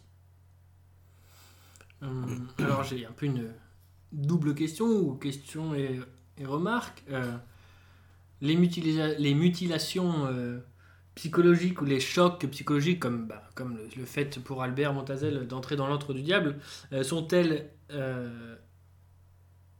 ouais, donc les mutilations psychologiques, pardon, sont-elles nécessairement liées à des mutilations euh, physiques? Est-ce qu'il y a ce, une cause et conséquence? Parce qu'on voit que tu racontes euh, souvent les épreuves vécues par les soldats euh, qui sont dans cet hôpital pour, mm. pour les, gens qui mm. sont atteints psychologiquement. Bah justement, alors c'est ce que croyaient les médecins de l'époque. D'ailleurs, c'est pour ça qu'ils avaient appelé ce, ce phénomène l'obusite, parce que pour eux, le, pour eux, ce, ce qu'on appelle aujourd'hui les SSPT, c'était euh, lié à un épanchement du liquide céphalorachidien lié à la force, à la puissance des explosions des obus. Ce qui, bien sûr, complètement et archi faux, hein, ce qui a été prouvé par euh, les psychiatres, psychologues euh, plus tard par les travaux des, euh, scientifiques euh, un peu après, notamment les scientifiques américains. Euh, en fait, on peut être victime d'un choc traumatique sans pour autant être blessé physiquement. Par exemple, on peut être traumatisé psychiquement même sans être présent. Je pense notamment au cambriolage.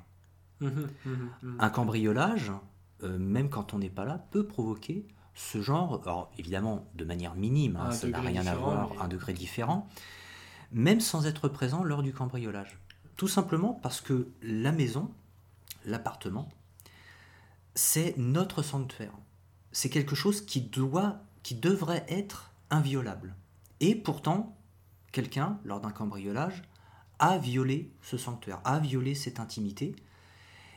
Et euh, en, l'occurrence, chez les personnes dont la maison ou l'appartement a été cambriolé, ça peut provoquer des petites formes de, euh, de stress euh, post-traumatique, même sans avoir été présent. Ça me fait penser aussi, chaque fois qu'il y a un attentat, et puis ils sont nombreux maintenant, euh, il lance des, numéros verts pour, euh, pour, les, pour les gens, y compris ceux qui n'ont pas euh, vécu les événements. Par exemple, ils ont ouvert un, un numéro vert pour les élèves du prof d'histoire qui s'est fait couper la tête alors qu'ils n'ont pas assisté à la scène et qu'ils n'ont qu'ils ont rien vu, qu'ils ont... Oui, alors bon, en ce qui concerne des enfants, ça je peux le concevoir, hein.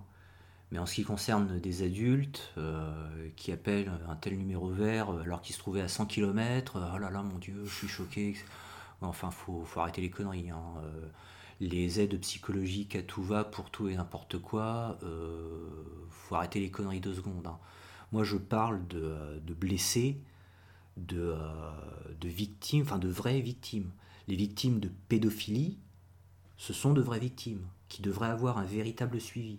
Les victimes d'agression, mmh. quelles qu'elles soient, euh, crapuleuses, sexuelles, etc., doivent avoir un suivi. Les victimes d'accidents de la route doivent aussi avoir un suivi psychologique. Et bien sûr, nos, vétérans doivent avoir aussi un suivi, doivent aussi bénéficier d'un suivi psychologique.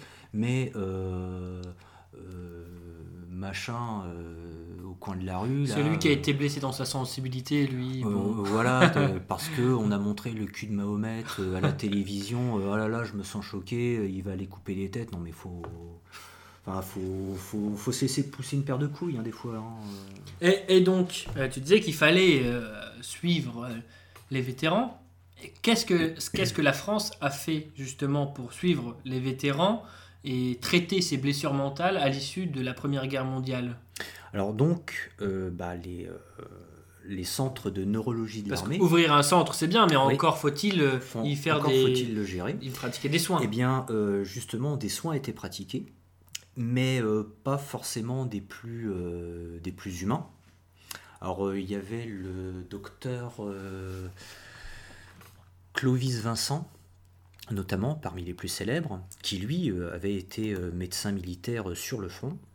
Il y avait aussi le professeur Gustave Roussy, qui lui a justement évité d'aller d'aller au front euh, qui ont euh, notamment officié dans ces centres neurologiques de l'armée. Alors leur, euh, principal traitement, c'était ce qu'on appelait le torpillage, à savoir un traitement à l'électricité. En fait, ils électrocutaient, ils électrisaient plutôt leurs leur patients de force hein, et à des intensités parfois assez élevées. Il y avait d'autres traitements aussi, comme l'injection de térébenthine dans, les veines du patient pour euh, faire parler les mutiques, par exemple. Euh, certains personnes, euh, certains soldats souffraient de douleurs, mais sans qu'il y ait d'affection physique réelle. En fait, c'était le psychisme qui créait cette douleur. Certains, bien suite à ces douleurs, certains soldats ont tout simplement été opérés chirurgicalement. Mais euh, comme, euh, il rien, à opérer, comme il n'y avait rien à opérer, on les refermait, mais certains ont quand même subi des opérations chirurgicales qui n'ont servi à rien. Euh, l'un de ces soldats, c'était un, c'était un dragon, je crois, je ne sais plus de quel régiment, a été opéré trois ou quatre fois, trois ou quatre fois pour son dos, mais ça n'a servi à rien. ce, ce, vétéran a vécu plié en deux comme un grand-père alors qu'il avait à peine une trentaine d'années. bah évidemment, il y avait aussi, naturellement, les infirmiers qui, qui, étaient employés dans ces centres de neurologie de l'armée, c'était plus des gardes-chourmes que des infirmiers qui euh, d'ailleurs euh, euh, la consigne de taper allègrement les, plus, les patients les plus récalcitrants, les plus, les plus démonstratifs, les plus violents, entre guillemets, puisque c'était lié à leur traumatisme. on menaçait aussi les patients, c'est-à-dire qu'on leur disait il faut que vous guérissiez, sinon vous passerez en conseil de guerre et vous serez condamné. Donc on ne croyait pas voilà, on euh, pensait, leur sincérité? on, pensait que c'était des simulateurs pour éviter d'avoir à retourner euh, au front. Parce qu'il y avait beaucoup de simulateurs euh, par ailleurs? Alors, il y en avait, il y en a eu, il y en a eu, mais pas tant que ça. D'accord. Il y a des soldats qui se sont mutilés physiquement volontairement. C'est-à-dire qu'ils prenaient leur, leur fusil, donc des soldats, tu veux dire des gens qui avaient des, des, stress post-traumatiques et qui se faisaient subir des blessures pour... Euh, non, non, non, non, non, non, qui ne souffraient pas de, euh, ah, d'accord, de stress post-traumatique, mais qui s'infligeaient sur le front volontairement des blessures pour euh, quitter le front. Mhm. Parce que bah, pour eux, c'était trop insoutenable. Mhm, mhm. Alors, ça peut être une forme de traumatisme léger par rapport à d'autres, je pense, hein, c'est mon avis, ça n'engage que moi, mais ça n'empêche qu'il y a eu quelques soldats qui ont été jusqu'à se mutiler volontairement euh, pour, euh, pour éviter d'aller à la filoche. Hein. Et pour en arriver là, pour en arriver à, bah, par exemple, euh, il y en a un qui, avait coincé son, fusil entre ses jambes, qui avait posé sa main sur le canon, qui a actionné la détente et qui s'est fait exploser la main. Pour en arriver à, un tel point, il faut quand même, enfin je pense, il faut quand même avoir, avoir subi un certain choc. Alors, ça n'excuse pas la chose. Hein. De là. Euh, enfin, c'est difficile de, jeter la pierre à, ces gars-là. C'est euh, difficile, de leur, difficile de leur jeter la pierre. Mm. Mais malgré tout, ils se sont rendus coupables d'un acte mm. de désertion mais qui, dans le cas de ce soldat qui s'est fait exploser la main, ne méritait pas le peloton d'exécution. Hein. Une peine de prison militaire, une peine de forteresse, à la rigueur, mais une peine de mort, euh, certainement pas. Et donc, euh, les simulateurs, euh, ils étaient... Mais donc, comment ça se fait que les, les infirmiers français pensaient qu'il y avait tant de simulateurs parmi ces, ces, blessés psychologiques? Alors, là encore, il faut appréhender la mentalité de l'époque. Mmh. La, mentalité de l'époque, bah, comme je l'ai dit précédemment, euh, y avait, euh, c'était une période de, grandes découvertes scientifiques. Hein, comme j'ai dit plus tard, comme j'ai dit plus tôt, euh, le radium, la radioactivité, l'aviation, etc., etc. Donc on avait une, une, confiance inébranlable envers la science. ça, à l'origine, c'est positivisme d'Auguste Comte. Et euh, étant donné qu'on avait cette confiance inébranlable en la science, eh bien, les scientifiques avaient une, posture euh, un petit peu comme une posture de, euh, de prêtre, une infaillibilité divine quasiment. Malheureusement, ça, pendant cette période de la Première Guerre mondiale, il y a eu un gigantesque déballage de conneries sous couvert euh, de science. Aujourd'hui, ça nous ferait sourire. On, croirait même à une mauvaise blague. Il y a des scientifiques français, mhm. enfin un scientifique français, qui a fait une, conférence devant, euh, devant ses collègues médecins pour expliquer que les Allemands n'étaient pas des êtres humains, mais qu'ils étaient dérivés du putois. Parce que euh, les Allemands... Euh, c'est très sérieux. C'est très sérieux, parce que selon lui, les Allemands, euh, sous, le, sous le coup de la peur, se mettaient à suer énormément et à puer incroyablement. Eh ben, J'en connais d'autres. oui, non mais... ce type a déballé mmh. ce genre de discours complètement débile devant mmh. ses confrères. Il a été applaudi. Et ça a réellement eu lieu. Ça a réellement eu lieu. Aujourd'hui, on pensera une blague. Mais c'était réel. Voilà, donc on comprend que l'état d'esprit était complètement différent sur beaucoup de sujets. quoi. C'était. Mais c'est quand, même, quand même curieux de ne pas faire confiance à des, des gens qui, qui ont l'air de bonne foi. C'est-à-dire ces blessés, c'est qui, qui, qui, racontent leur Non, non, parce que la science, la science, à cette époque-là, les découvertes scientifiques, la science en elle-même, était considérée comme supérieure à toute considération humaine, à la rigueur. À partir du moment, par exemple, euh, la, trisomie 21. Mhm. Aujourd'hui, on sait que c'est lié au chromosome, mais ça n'a été découvert que dans les années 50. Avant, on appelait ça le syndrome de Down. Et le médecin qui a donné son nom à ce syndrome, donc euh, Down, avait euh, développé euh, toutes ses recherches par rapport à, ces handicapés. Et le terme mongolien, mongol, vient de ce médecin-là. Parce qu'il avait aussi défini d'autres formes de handicap mentaux les trisomiques 21 ayant un faciès bien particulier, rappelant des traits asiatiques, dont les Mongols. Il avait aussi euh, ce professeur Down avait aussi euh, développé euh, des théories sur d'autres handicaps mentaux avec des traits éthiopiens, des traits malaisiens, etc. Mais le terme mongol est resté. Seulement, ce professeur, Down, n'a pas n'a pas basé ses recherches sur le handicap, sur ce handicap mental euh, par humanité. Il a basé ses recherches pour, euh, comment je dirais, pour mieux écarter ces gens de toute forme de sociabilisation. Et d'ailleurs, les travaux de Down ont été utilisés par les nazis pour pouvoir élaborer le plan T4, le plan d'élimination euh, des malades mentaux, des handicapés mentaux, des handicapés physiques, etc. etc. Comment tu écris son nom pour ceux qui voudraient faire des recherches euh, D-O-W-N. Euh, les scientifiques de, de cette période-là, donc en gros les années 1880 à 1940, n'étaient pas des bienfaiteurs de l'humanité c'était pour beaucoup des eugénistes, à savoir qu'ils étudiaient telle ou telle science dans le but non pas de soigner telle ou telle affection, non pas de mieux s'occuper de euh, euh, tel ou tel handicapé, euh, etc. Non, c'était dans le but de les éliminer, tout simplement, de faire le tri entre le bon grain et l'ivraie. Ok. Est-ce que c'était pareil dans les autres pays?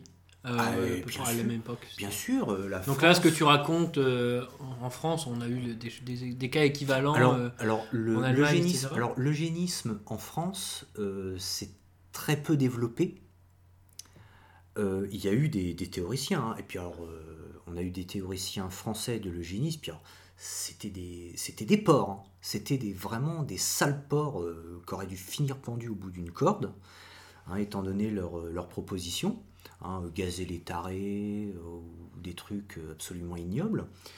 Mais euh, par rapport à des pays comme les pays anglo-saxons ou l'Allemagne, le, discours sur l'eugénisme n'a pas eu de comment je dirais n'a pas eu le succès en France qu'il a pu avoir en Allemagne ou aux États-Unis ou dans les pays anglo-saxons en général. Donc moi je pense que euh, on a la chance en France d'avoir une culture, notamment une culture euh, latine, euh, catholique, qui justement nous préserve au minimum de la mentalité eugéniste. Mhm. Alors justement, Henri Cazot est peut-être le symbole de cette, de cette mentalité, puisque lui, il cherche des remèdes humains aux, blessures mentales de, ces, poilus, de ces vétérans Alors en, fait, ils cherchent, oui, des, euh, des remèdes humains, notamment la psychoanalyse. Voilà, je, cherchais le terme. C'est c'est le nom que l'on donnait à l'époque à la psychanalyse, aujourd'hui. La psychoanalyse, donc, en fait, c'est, euh, ce sont les travaux de. Euh, comment. Euh, l'autre taré. Oh, je me souviens plus de son nom. J'ai son nom sur le bout de la langue. Freud, voilà. Autant pour moi, j'ai eu un petit trou. Non, c'est rien. Non, Freud, on peut dire tout ce qu'on veut sur lui. Hein, euh, la sexualité euh, du fœtus, c'est des idées à la con, hein, ça bien sûr. Euh, toutes les règles que Freud avait élaborées pour, pour la psychanalyse, il les a lui-même enfreints, notamment avec sa propre fille, en, psychanalysant sa propre fille. Donc, le personnage, euh, on a raison de s'en méfier. Malgré tout, malgré tout, euh, Freud a permis quand même une certaine avancée euh, dans la compréhension du psychisme. Alors, je ne dis pas que tout son travail devrait être pris au pied de la lettre, mais en tout cas, une bonne partie pourrait être utilisée, pourrait être utilisée pour soigner bah, que ce soit nos vétérans ou tout simplement les malades mentaux euh, en général, euh, prendre soin d'eux, essayer de les comprendre, essayer de comprendre le, leur monde, tout simplement. Et donc Henri Cazot est un, est un adepte de ce genre de, méthode. Alors. adepte, peut-être pas, mais justement dans l'optique euh, de tenter d'aider les, les, vétérans victimes de troubles de syndrome de, stress post-traumatique, euh, s'intéresse à cette fameuse psychoanalyse parce que ça représente une voie euh, différente et surtout inexplorée par les médecins français parce que c'est une, c'est une, médecine qui a été étudiée et développée principalement par des Austro-Hongrois ou des Allemands, donc des ennemis particulièrement idiot, mais c'était comme ça à l'époque. Et euh, donc il s'intéresse à cette fameuse psychoanalyse et euh, petit à petit il commence à comprendre le, euh, mécanisme de, de ces traumatismes, de ces chocs traumatiques. D'ailleurs, il a vécu lui-même tout un tas, alors sans raconter les détails et les, conclusions du roman sur son histoire personnelle, mais il a vécu lui-même tout un tas de d'événements violents. De, il, voit mourir tous ses camarades, euh, tous ces hommes qu'il admirait, il les voit tous mourir. Donc, est-ce que ça, ça, participe euh, à sa, à sa, réflexion et à ses méthodes euh, beaucoup plus humaines? Alors, Jean-Baptiste, en fait, pourquoi est-ce que tu as voulu traiter cette thématique de, manière aussi importante et, en faire le, cœur de ton roman. Pour, pour beaucoup de raisons.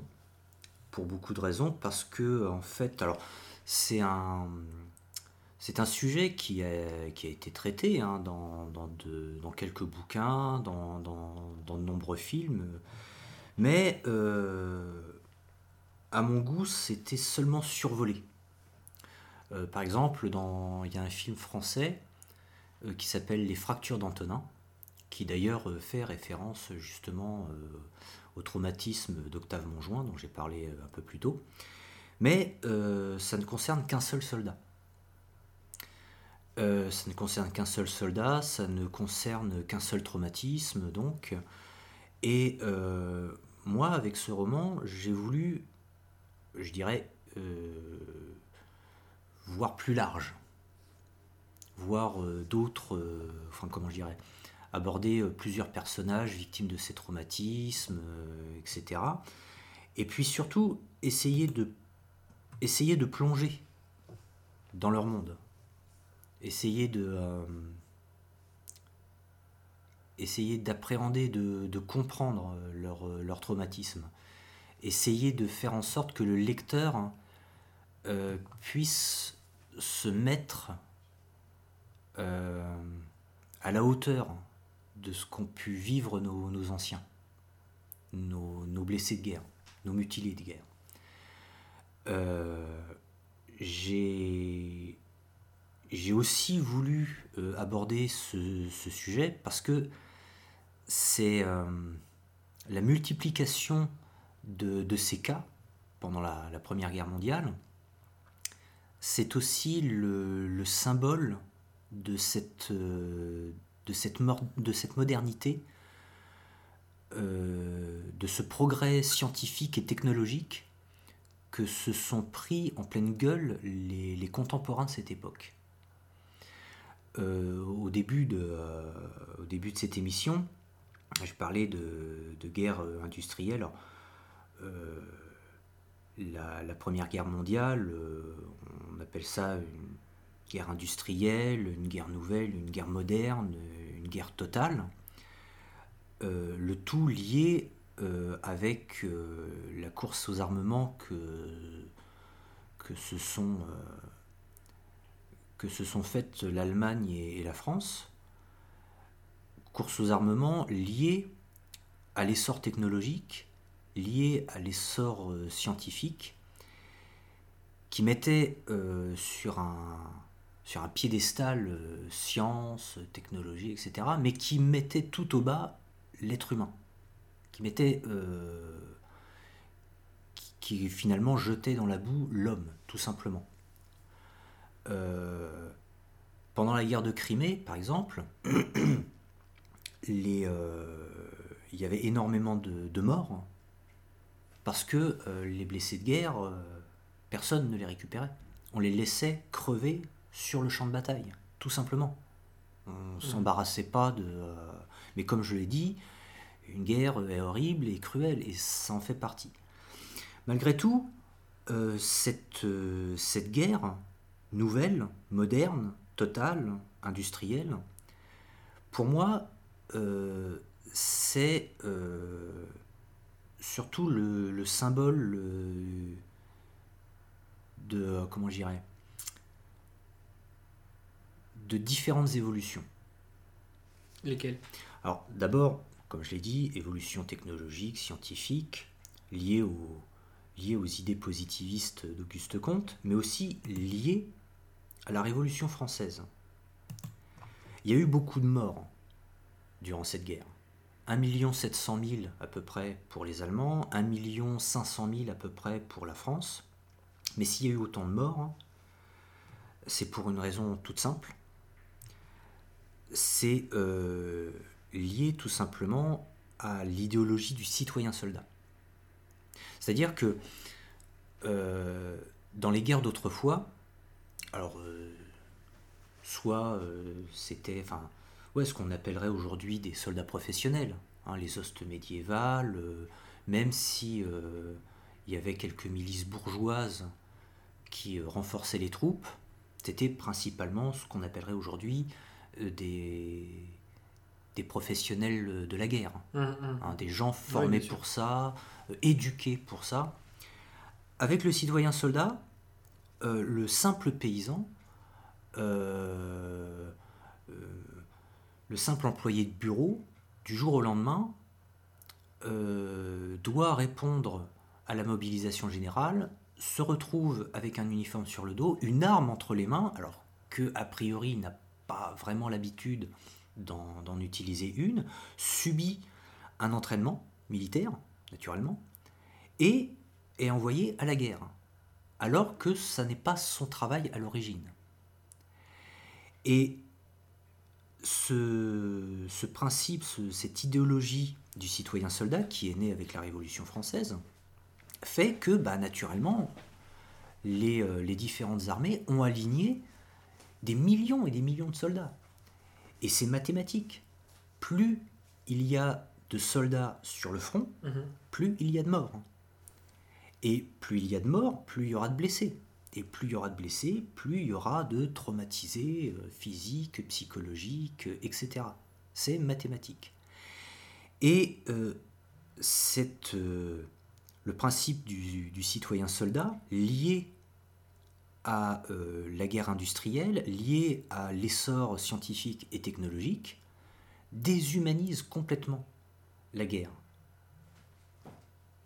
Si tant est que la guerre puisse avoir un visage humain naturellement.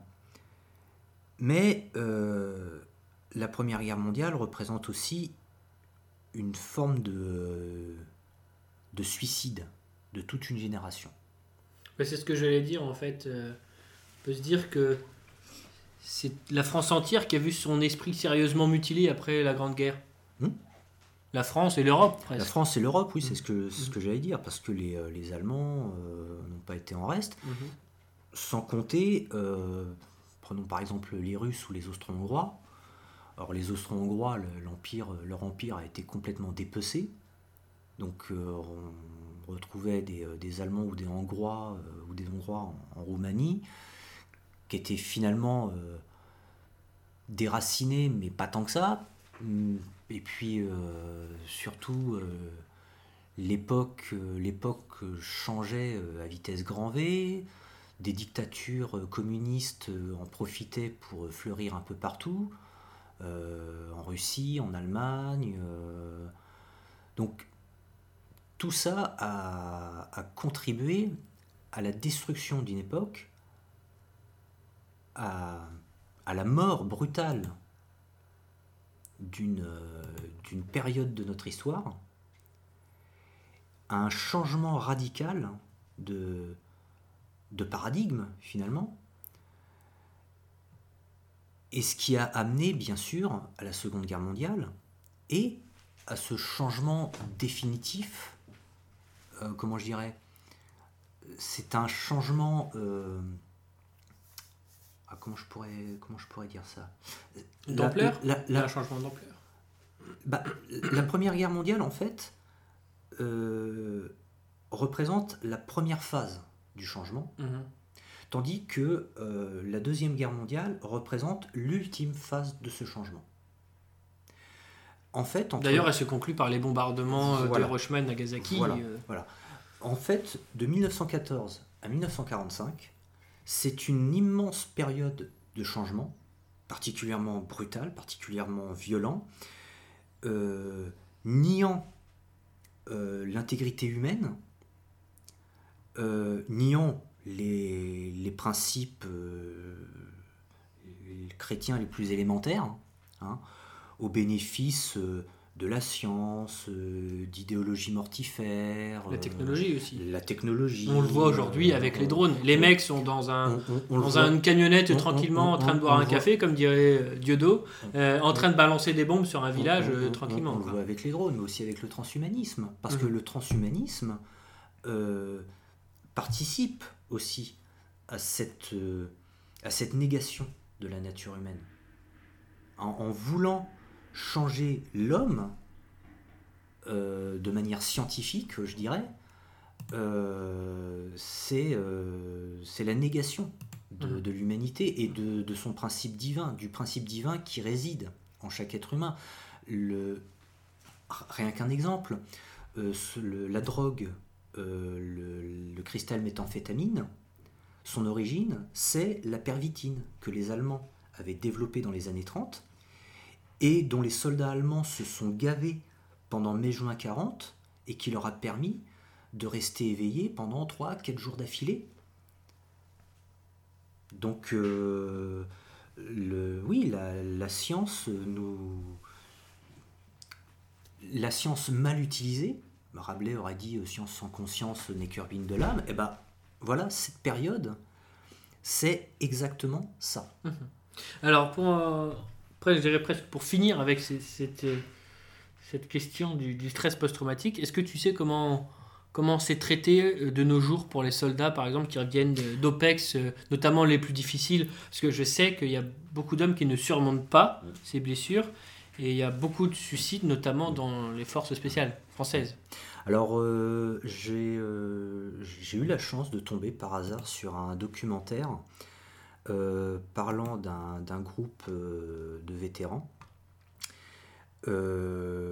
pris en charge par l'armée. Alors, évidemment, l'armée d'aujourd'hui a fait énormément de progrès. Hein. C'est pas l'armée de 14, hein, c'est pas l'armée de papa.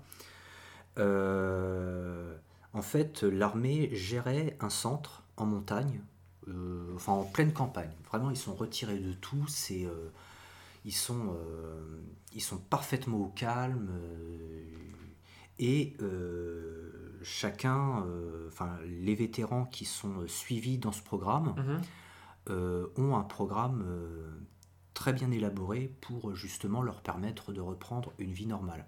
Alors ensuite, comme je l'ai déjà dit, euh, chaque traumatisme euh, dépend, euh, dépend du, choc en lui-même, dépend de la personne qui subit, dépend de plein de choses. Donc un traumatisme, c'est pas quelque chose qu'on peut définir dans un bouquin. Hein. Euh, chaque personne développera un traumatisme d'une façon bien particulière, d'une manière plus ou moins violente.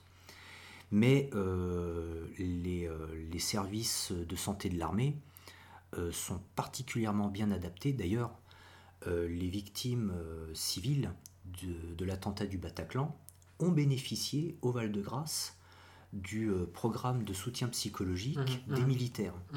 Et euh, les, euh, les, civils qui ont été interviewés par la suite ne tarissent pas d'éloges sur les médecins, infirmiers, militaires qui, qui, les ont pris en charge parce qu'ils ont pu, enfin les, les, civils victimes des attentats du Bataclan ont pu réapprendre à vivre grâce au programme de l'armée. Ok, donc il y a eu du progrès. Bon, est-ce qu'il y aurait un, un dernier élément de ton livre, concernant ton livre, que tu souhaiterais évoquer aujourd'hui? Bien, euh, oui, un tout. Eh bien, vas-y, on t'écoute. Un, tout dernier élément. En fait, euh, l'autre. Euh, tu, m'avais demandé pourquoi j'avais écrit ce, roman. Oui, oui. en fait, il y a aussi une autre raison, c'est que c'est un, un, travail de je dirais, d'arrière-garde. Hein. Aujourd'hui, euh, on a tout un tas de soldats euh, au Mali, en Centrafrique, enfin un peu partout dans le monde. Malheureusement, euh, on déplore encore beaucoup de pertes dans nos rangs. Et puis, bah, comme par hasard, toujours les meilleurs, hein, toujours parmi les meilleurs qui, qui se font bigorner. En tout cas, nos soldats aujourd'hui sont sur des fronts alors, euh, naturellement, euh, sur le terrain, euh, je pense qu'ils pensent plus aux camarades qu'ils ont à leur droite et à leur gauche, plutôt qu'à la patrie, le drapeau, l'Institut, mmh, l'Académie mmh. française. Hein. Mmh, Mais ils sont avant tout sur le front, sur ces fronts, pour le pays, pour nous, pour nous, Français. Et nous, en tant que civils, vivant en métropole, dans une paix relative, plus que relative d'ailleurs maintenant, nous, notre rôle, c'est euh, de faire en sorte que leur retour, le retour parmi nous, retour à la vie civile, le retour à une vie normale, je dirais, puisse se faire au mieux. Et le fait euh, de faire connaître à ma manière, euh, par l'intermédiaire d'un roman, parlant d'histoire bien sûr, euh, en montrant ce qu'ont pu vivre nos vétérans, en essayant de décrire ce qu'ont pu vivre nos vétérans, euh, ce que je veux, c'est que les gens puissent se rendre compte du sacrifice qu'ont pu faire nos anciens, mais que peuvent faire aussi nos soldats actuellement pour notre pays, pour nous-mêmes, tout simplement. Alors évidemment, euh, les, euh, les, premiers civils, je dirais, euh, à faire ce travail d'arrière-garde, ce sont les familles des militaires, leurs épouses, leurs enfants, leurs parents, etc. Mais même si on n'a pas de parents ou d'amis dans l'armée, on devrait se sentir un petit peu concerné parce que ces hommes et ces femmes font là-bas, loin de, loin de la métropole. Alors là, on ne va pas avoir malheureusement le temps de, débattre de ça pendant longtemps ou de discuter de ça pendant longtemps. Mais certains pourraient dire que bah, les soldats, aussi braves soient-ils, ne défendent plus vraiment les intérêts de la France, mais de nos ennemis, ceux qui sont à la tête de la France. Je veux dire, quand ils, quand ils sont en Libye ou au Kosovo, oui. on a du mal à. Il faut, faut, comprendre, je pense, qu'il ouais, mais moi, peut avoir une distance. Moi, j'essaye de faire la différence justement mhm. entre l'individualité du soldat mhm. et la généralité de la mission pour laquelle euh, il se bat. Mhm. Euh, d'un autre côté, par rapport à mon roman, euh, Diderot euh, disait que euh, le rôle social du théâtre était de faire regagner au public les chemins de la vertu par l'intermédiaire du chemin des larmes. C'est très beau comme citation, seulement c'est complètement faux. Parce que en réalité, le rôle de l'art en général, et donc du roman aussi La peinture, euh, le théâtre, la littérature.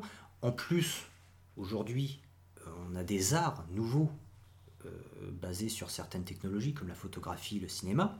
Donc le rôle de l'art en général est de faire regagner au public, aux spectateurs, aux téléspectateurs, les chemins de la vertu par l'intermédiaire de l'immense palette de sentiments, d'émotions dont peut faire preuve les gens. Et pas uniquement les larmes. Et pas uniquement les larmes le divertissement, le rire, euh, la colère, euh, la révolte, euh, la beauté, tout simplement. La beauté, c'est la base de l'art, enfin du véritable art, hein, pas l'art contemporain de merde. Hein. La beauté, tout simplement. Donc, moi, par ce roman-là, j'essaye d'avoir cette, cette optique-là. J'essaye de faire mieux que Diderot si je puis me permettre. Même si si j'apprécie pas le personnage, il avait quand même raison à ce niveau-là. Et surtout, en, alliant le travail d'arrière-garde dont je parlais, en tant que citoyen français, eh ben, c'est aussi un, un travail de culture. Parce que par ce roman-là, j'essaye aussi de, montrer quelle était la mentalité de l'époque. Euh, de, de, montrer quelles étaient telle ou telle situation. Moi, je suis persuadé que euh, si je demandais à n'importe qui dans la rue euh, s'il savait que, s'il savait ce que c'était qu'un centre de neurologie de l'armée, personne ne saurait ce que c'est. Ou, je je sais pas trop quoi d'autre. J'ai pas d'exemple sous, sous, les yeux, mais le travail culturel, euh, c'est un combat aussi patriote que le combat politique. Et le fait de parler de nos anciens, le fait de faire ce travail d'arrière-garde pour nos soldats, ça fait partie de, ça fait partie de, de ce travail. D'accord, très bien. Bah écoute, euh, Jean-Baptiste, merci pour cette conclusion. Merci d'avoir pris euh, deux heures pour parler de tout ça euh, à, notre, à notre micro. C'était très intéressant. On pourrait en parler deux heures de plus, hein, facilement. Exactement, facilement. Alors, bah, je suis obligé de finir par, euh, par une, petite annonce, forcément. Comme vous le savez, Méridien Zéro est une radio bénévole qui a besoin du soutien de ses auditeurs, notamment pour payer les studios. Et oui, euh, l'argent est le nerf de la guerre, ça, c'est le cas. Il ne faut pas s'en cacher. Il y a de nombreux moyens de, nous faire un don. Donc le compte Tipeee, bien sûr, très facile d'accès via notre site internet euh, radiomz.org, tout comme notre compte PayPal. Mais vous pouvez aussi nous écrire par mail si vous le souhaitez, euh, nous adresser un chèque ou même des espèces. Oui, on trouvera toujours un moyen de récupérer vos dons, rassurez-vous. Euh, encore une fois, je ne peux qu'inciter les auditeurs de, Méridien Zéro à acheter le roman de Jean-Baptiste Marie sur, sur le site internet des éditions de l'Armatan oui, ce sera toujours mieux que toutes les, les, tous les, comment dire, les romans à la con que vous trouverez au, relais du coin ou à la gare je ne sais où. Surtout, n'achetez pas des romans de Christine Angot. Voilà. Euh, la version papier des mondes solitaires est, à 21,50€ et je crois qu'une version numérique est également disponible. En e-book, oui, tout à fait. Sur le site de l'éditeur. Eh bien, pour conclure, on ne peut pas résumer la Grande Guerre et ses conséquences en 1h30 ou 2h, comme je le disais, euh, ni même dans un seul livre, un seul roman, mais on tenait euh, à rendre euh, hommage aux poilus, aux morts, blessés, survivants euh, de, cette grande guerre. Si leur sacrifice paraît inutile au regard de la situation catastrophique de notre pays seulement un siècle plus tard, il n'appartient qu'à nous de lui donner un sens à ce sacrifice en ne les oubliant jamais, en construisant des communautés sérieuses et soudées, en fondant des familles enracinées, bref, en ne baissant pas les bras, en prenant la barre et en allant de, l'avant, en investissant dans tous les domaines, et plus que jamais, chers auditeurs, à l'abordage, et pas de quartier! Et mort au